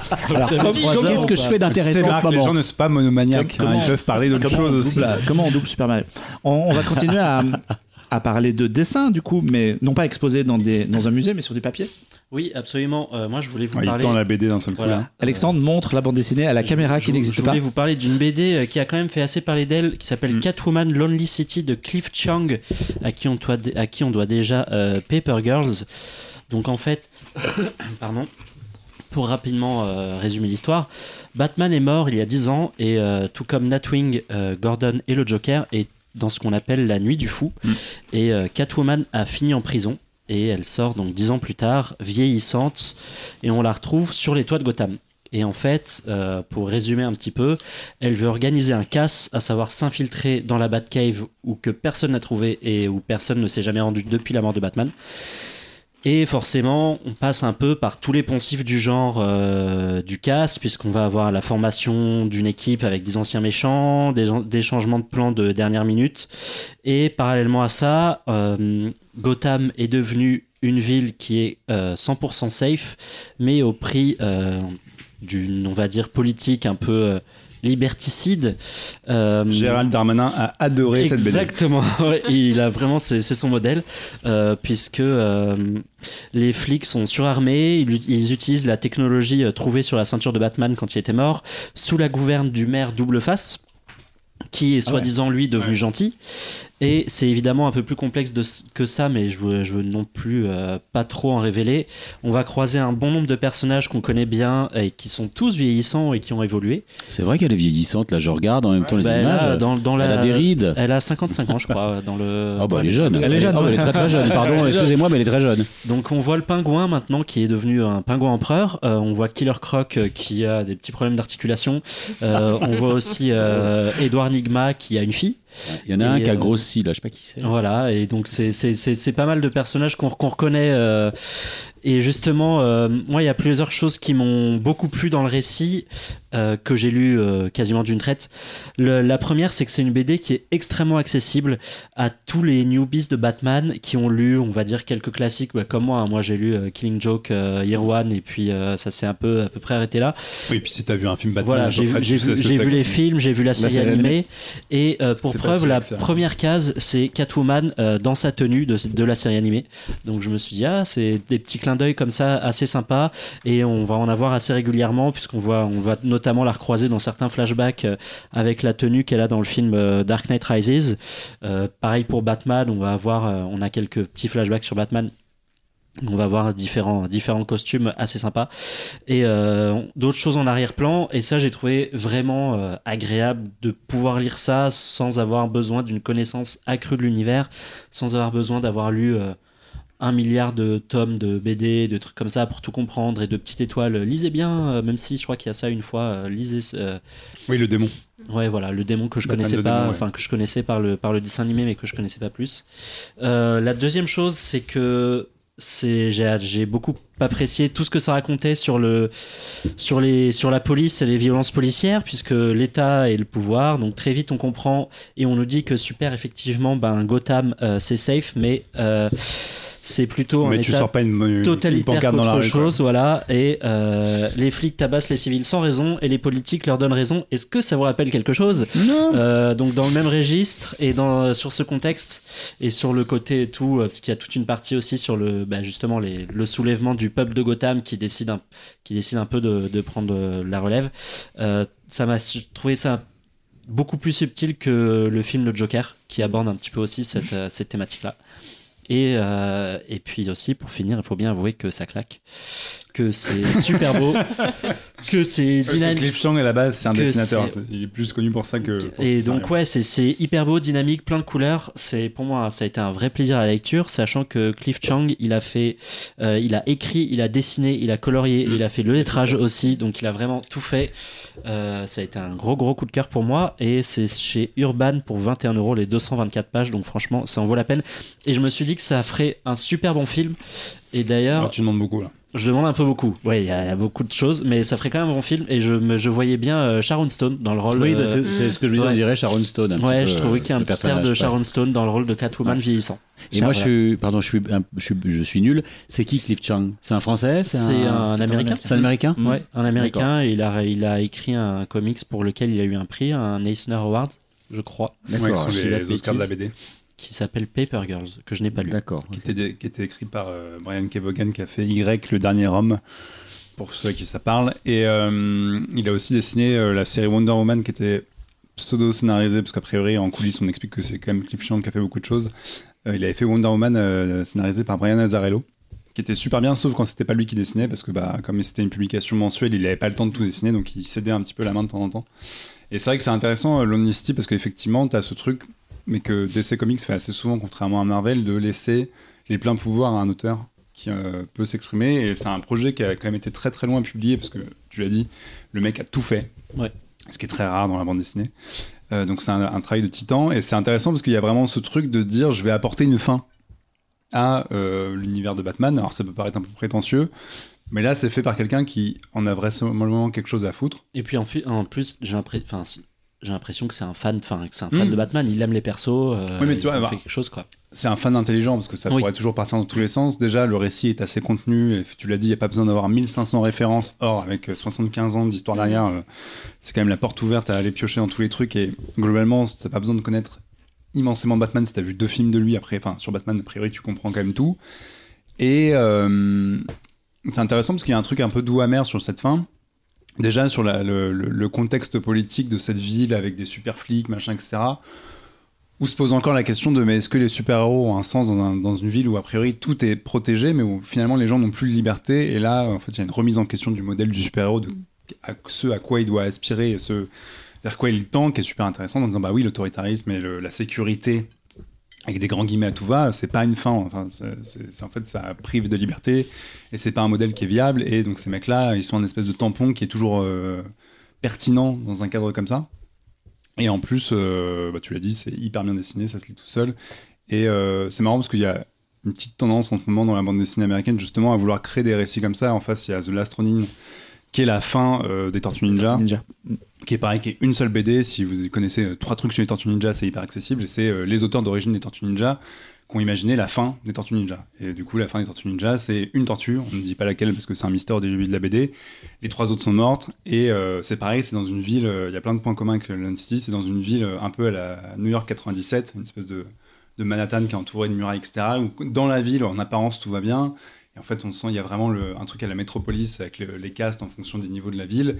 Et en fin de compte, tu, tu grattes deux secondes et tu te rends compte que la plupart des gens sont malheureux euh, pour le- la haute qui, est, euh, qui touche plus le sol. Et t'as cette tortue qui arrive avec toutes les armes des autres tortues et qui vient euh, défendre le truc et essayer de remettre de l'ordre. Et Lonely City, il y a un peu ça. Vraiment, c'est la lutte des vieilles, des vieilles valeurs avec des nouvelles valeurs politiques qui ont- sont très bien sur le papier, mais où finalement, euh, quand tu grattes, c'est pas très bien. Donc voilà, des BD, euh, Cool. des BD qui ont l'air un peu Ouais, gratuites ouais, comme ça, ouais, mais qui racontent des trucs quand même, quoi. Toi, t'as feuilleté Marc ou pas Ou t'as eu le temps de feuilleter Ah, je l'ai juste feuilleté. jouer à Jedi Survivor. Ouais, il. Je je suis, euh, j'ai été monomaniaque pendant 15 jours. Euh, j'ai trouvé ça très beau. Ouais. Euh, les, les quelques pages que j'ai vues, je trouve le, le style graphique de, de Cliff Chiang super intéressant. Donc, comme vous me l'avez vendu, je pense que je vais l'emprunter à l'un de vous après cette émission Tu peux le prendre. euh, et, et rentrer avec à la maison et le lire. Wow. On va conclure par un dernier petit sujet Mm. sur les jeux vidéo. Et si je t'ai mis tout à la fin, Jean-Victor, parce que si j'ai bien compris, dans Shadows of Doubt, il n'y a pas de voix. Euh, non, c'est vrai. Alors, je suis désolé, c'est presque un blasphème, mais il n'y a pas de voix dans Aucun Shadows of intérêt. Bah voilà, alors, c'est bien, on s'en va. Ça, c'est un argument que j'entends tout à fait. Euh, ouais, je vais parler rapidement de Shadows of Doubt, qui est un jeu qui vient de sortir en accès anticipé. Donc le jeu est encore en développement, mais ça y est, vous pouvez l'acheter et il y aura des grosses mises à jour qui arriveront dessus. Euh, c'est un projet qui est atypique, et c'est bien parce qu'on a parlé de projets quand même plus ou moins atypiques, et ça clôture très bien. Shadows of Doubt, c'est un simulateur de détective privé. Vous démarrez dans une ville qui est en pixel art, donc c'est euh, avec plein de gros cubes, plein de gros pixels, des personnages mal dégrossis, ça ressemble un peu à Minecraft. Pas, pas Minecraft moche, c'est plutôt. Enfin, du coup, tu m'as montré des images et c'est assez beau en fait. Bah, y a- Il y a En un gros, petit style, c'est plus. C'est du euh, pixel ouais, art, mais alors le pixel art, ça peut être très joli de base quand c'est bien fait. Et effectivement, là, c'est bien fait parce que Travailler sur les lumières, sur les textures. il y a une ouais. grosse influence film noir. euh, vous voyez tout de suite le détective avec son petit euh, chapeau, son impair, etc. Bah, c'est vraiment cet esprit-là. Et du coup, euh, là, il y a un, un- un travail sur les éclairages, sur l'ambiance. On est dans Blade Runner, on est dans le, tous les films noirs des années 30, etc. Vraiment, les développeurs euh, Cold Power Studios sont vraiment nourris de tout ça et donc ils ont voulu recréer cette ambiance et ils ont voulu vous mettre dans la peau de ce fameux détective euh, qui est un homme froid, euh, qui parle pas, machin, mais qui va enquêter sur des choses horribles. Et donc, le- quand vous démarrez le jeu, alors déjà, il y a un détail qui est important, c'est que le jeu, a priori, personne, il y aura pas deux joueurs qui auront la même carte, parce qu'à chaque fois que vous lancez une partie, le jeu génère procéduralement une ville. Donc, il repart de zéro. Alors, il a des cases, il a des modèles, il a des machins. Mais a priori, vous n'aurez jamais la même géographie par rapport à quelqu'un d'autre, puisqu'il fait la ville de zéro et il construit tout. Et quand je dis il construit tout, c'est il construit tout. C'est-à-dire que la ville n'est pas très grande, mais vous pouvez aller partout. Vous, vous voyez un immeuble, vous pouvez aller dans tous les appartements, vous pouvez aller dans toutes les pièces, vous pouvez aller dans tous les sous-sols.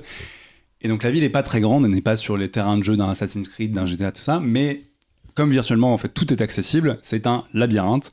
Et euh, du coup, le jeu démarre. Alors, soit vous avez un mode où vous êtes largué dans la ville et vous faites vos enquêtes, soit il y a un, mode qui vous prend un peu par la main, qui vous fait un tuto. Vous démarrez dans votre appartement, vous vous réveillez un petit peu la tronche enfarinée, vous récupérez vos affaires, et là, on vous dit il faut aller voir telle, personne, et vous rentrez dans un appartement où il y a un cadavre en plein milieu. Et donc là, vous faites votre travail et vous enquêtez. Et en fait, ce qui est très très cool, c'est que ils se sont vraiment dit qu'est-ce que ça fait un détective et qu'est-ce qu'on peut créer comme fonctionnalité qui permettent d'étudier le truc. Donc vous allez devoir prendre si possible des, em- des empreintes, vous allez pouvoir étudier en fait tout le jeu, à chaque fois que vous lancez une enquête, il vous offrent un tableau.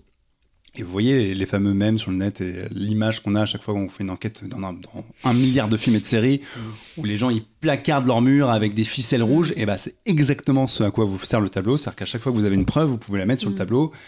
Si le jeu, si le truc est évident, il va vous faire les liens, les petits fils rouges. Vous pouvez changer les couleurs, c'est formidable. Euh, vous pouvez mettre des fils bleus si ça vous intéresse. Euh, si c'est trop évident, il va vous le faire le fil automatiquement, mais sinon vous pouvez vous-même faire les fils et commencer à devenir fou et passer trois nuits dessus en disant mais qui a tué ce bonhomme? Voilà. Ça sent le vécu quand même. hein, Ouais. quand il Ouais. parle. J'ai refait deux fois le début, la deuxième fois j'ai pété un câble parce que j'ai arrêté ma partie pendant 4 jours, je suis revenu et j'avais tout oublié. J'étais Mm. là, ah, attends putain, pourquoi j'ai mis ce fil là Qui par là Qui machin? Mais donc voilà, et donc le, le principe c'est euh, de tout récupérer comme indice, de reconstituer la fiche complète des personnages, comment ils s'appellent, où est-ce qu'ils sont nés, où est-ce qu'ils habitent, qu'est-ce qu'ils mangent le matin, tout ce que tu veux, et c'est très très dense. Et là tu te rends compte en jouant à ce jeu que la vie de détective, bah, c'est comme dans les films, c'est pas marrant. Mais ce qui est fou, c'est que le- sur ce postulat qui est un peu con, après tout, euh, le jeu vidéo depuis, existe depuis 30 ans, les jeux de détective, c'est pas le premier. Il y a ce côté, voilà, euh, Bah, ville procédurale, et en fait, tu te rends compte que tu as une liberté qui est dingue. Tu peux fouiller les poubelles, tu peux trouver des, indi- des, des empreintes partout, tu peux infiltrer des bureaux. Ça m'est arrivé de passer une heure dans des bureaux pour me rendre compte que c'était pas les bons, euh, parce que t'es largué et t'es livré à toi-même. Du coup, toi, t'as as fait l'histoire en étant largué ou t'as fait. Moi, j'ai euh, fait plusieurs fois le début parce qu'il y avait une démo qui est sortie. La démo était déjà assez dense. Euh, j'ai pas tant joué que ça. J'ai une quinzaine, dix, peut-être dix, dix heures dessus, mais en 10 heures, tu fais pas grand chose parce que les enquêtes prennent beaucoup de temps et parce que moi, je veux bien faire. Mm. Parce que tu peux foirer les enquêtes. En fait, Ok. ce qui est marrant, c'est quand tu termines, enfin, quand tu lances une enquête, il y a un cadre. Voilà, c'est comme dans la vraie vie. Il faut aller à la police, tu remplis une fiche, qui a tué qui, machin, pourquoi, quelle arme. euh, c'est le colonel dans la, dans la cuisine la avec le chandelier. la moutarde, ok. Et tu peux te planter. Ok. Si, tu fais mal ton boulot, enfin si ton cerveau fonctionne mal et si t'arrives pas à comprendre pourquoi il y a des fils rouges, tu peux raconter n'importe quoi et là, dans quel cas, t'es pas payé parce que le but c'est quand même de ramasser de, de l'argent parce que tu es un type qui vit au plus bas de l'échelle. D'ailleurs, t'as un système où plus tu réussis des enquêtes, plus tu es prestigieux et plus tu peux avoir accès à des enquêtes qui concernent votre société ou machin. Et, euh, et en fait, ce qui est assez grisant, c'est ce côté, voilà, tu peux aller partout, tu peux aussi bien trouver un indice parce que tu vas aller taper sur le téléphone, tu- tu t'infiltres chez quelqu'un, sachant qu'évidemment, tout ce que tu fais ne peut, ne peut ne pas être légal et tu peux te faire choper. Si tu t'infiltres chez quelqu'un qui est en train de dormir, ne fais pas de bruit. Euh, si tu es en train de fouiller la boîte aux lettres d'un mec et qu'il y a son voisin qui te croise, son voisin peut décider, on est aux États-Unis a priori, de te foutre un coup de shotgun dans le dos. Il peut se passer Bonne ambiance. Voilà. Donc faut être quand même un minimum méticuleux, c'est pas un jeu de bourrin. Et ce qui est très marrant, c'est qu'effectivement, cette quête des, des, des, des- des indices, euh, elle est assez, c'est assez dense, quoi. C'est assez vertigineux au premier abord. Tu peux prendre le téléphone de quelqu'un, regarder les derniers numéros qu'il a appelé et te rendre compte qu'il a appelé potentiellement euh, la personne euh, que tu suspectais d'avoir un lien avec lui, machin. Tu peux euh, utiliser un détecteur pour trouver le code de son coffre et trouver dans son coffre. Tu peux fouiller ses poubelles. Tu peux regarder ses mails sur son ordinateur. Tu peux trouver l'arme chez lui. Enfin, c'est assez dense, c'est assez bien foutu. Et euh, t'as très vite envie d'essayer le plus d'enquêtes possible, sachant qu'il y a aussi des enquêtes où il faut prouver un adultère, où il faut prendre des photos de machin, où il faut récupérer un document dans une entreprise ultra sécurisée. Enfin, c'est pas juste un simulateur de résolution de meurtre. Et euh, bah, c'est très original. C'est encore une fois graphiquement, c'est un délire. hein. Je comprends les gens qui sont Mhm. complètement rejetés par le côté un peu cubique du Mhm. truc. Mais comme l'ambiance est très soignée, il y a vraiment ce côté film noir, très influence cinématographique, machin. Donc c'est assez plaisant, même si c'est cubique.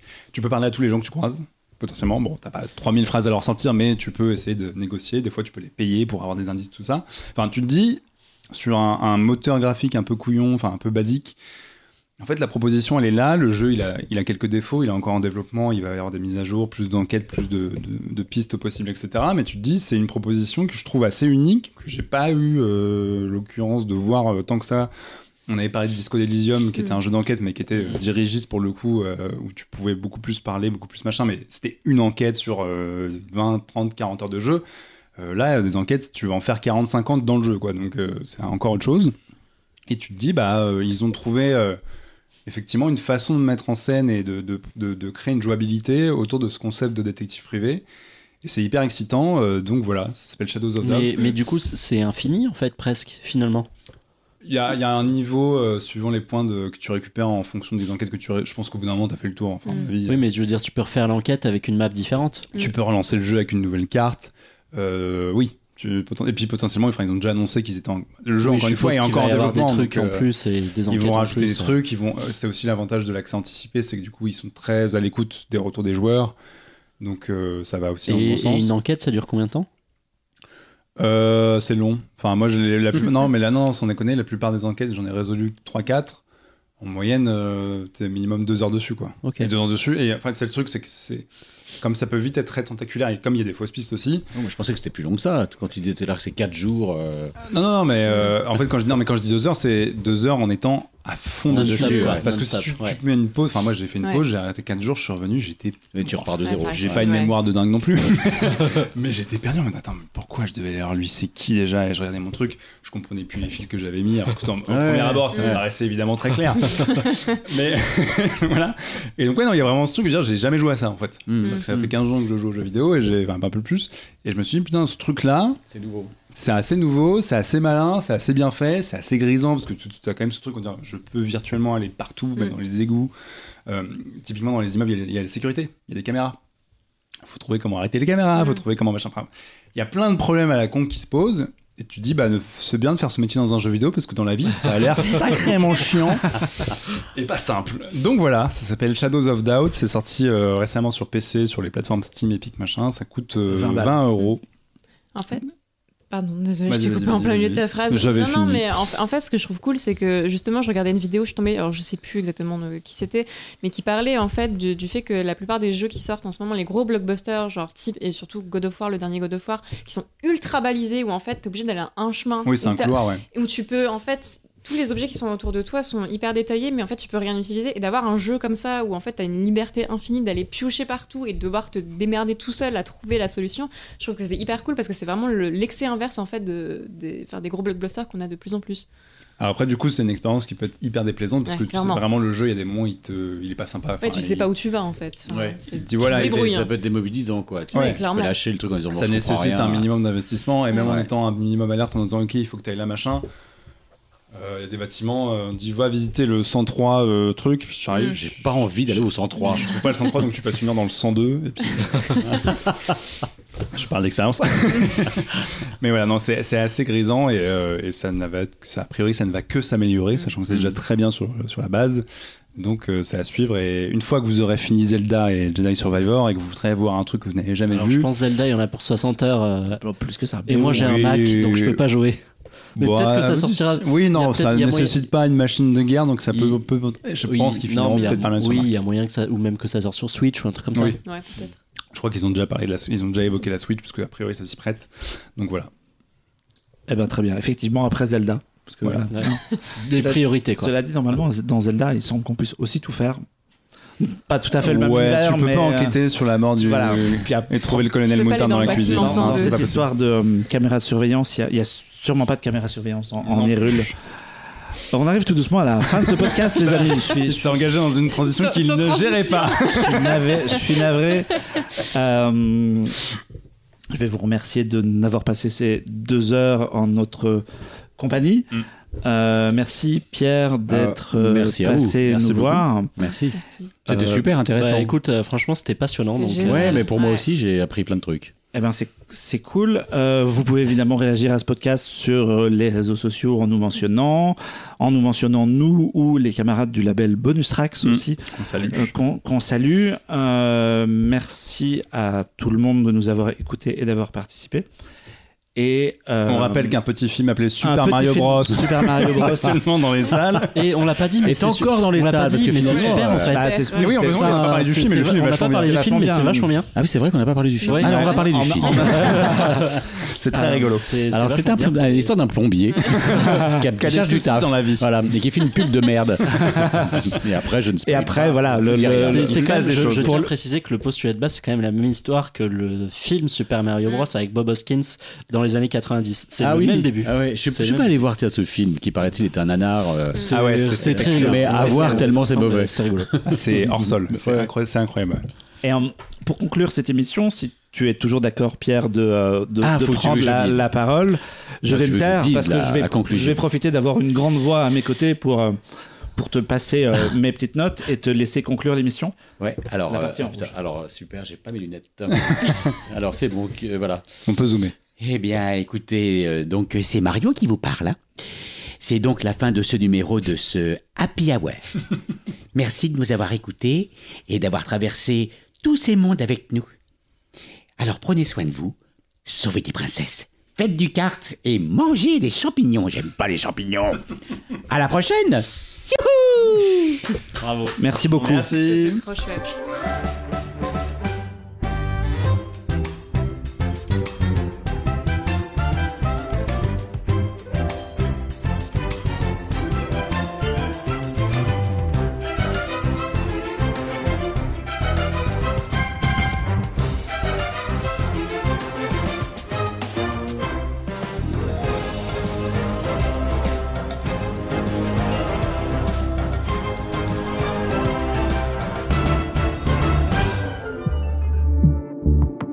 bonus.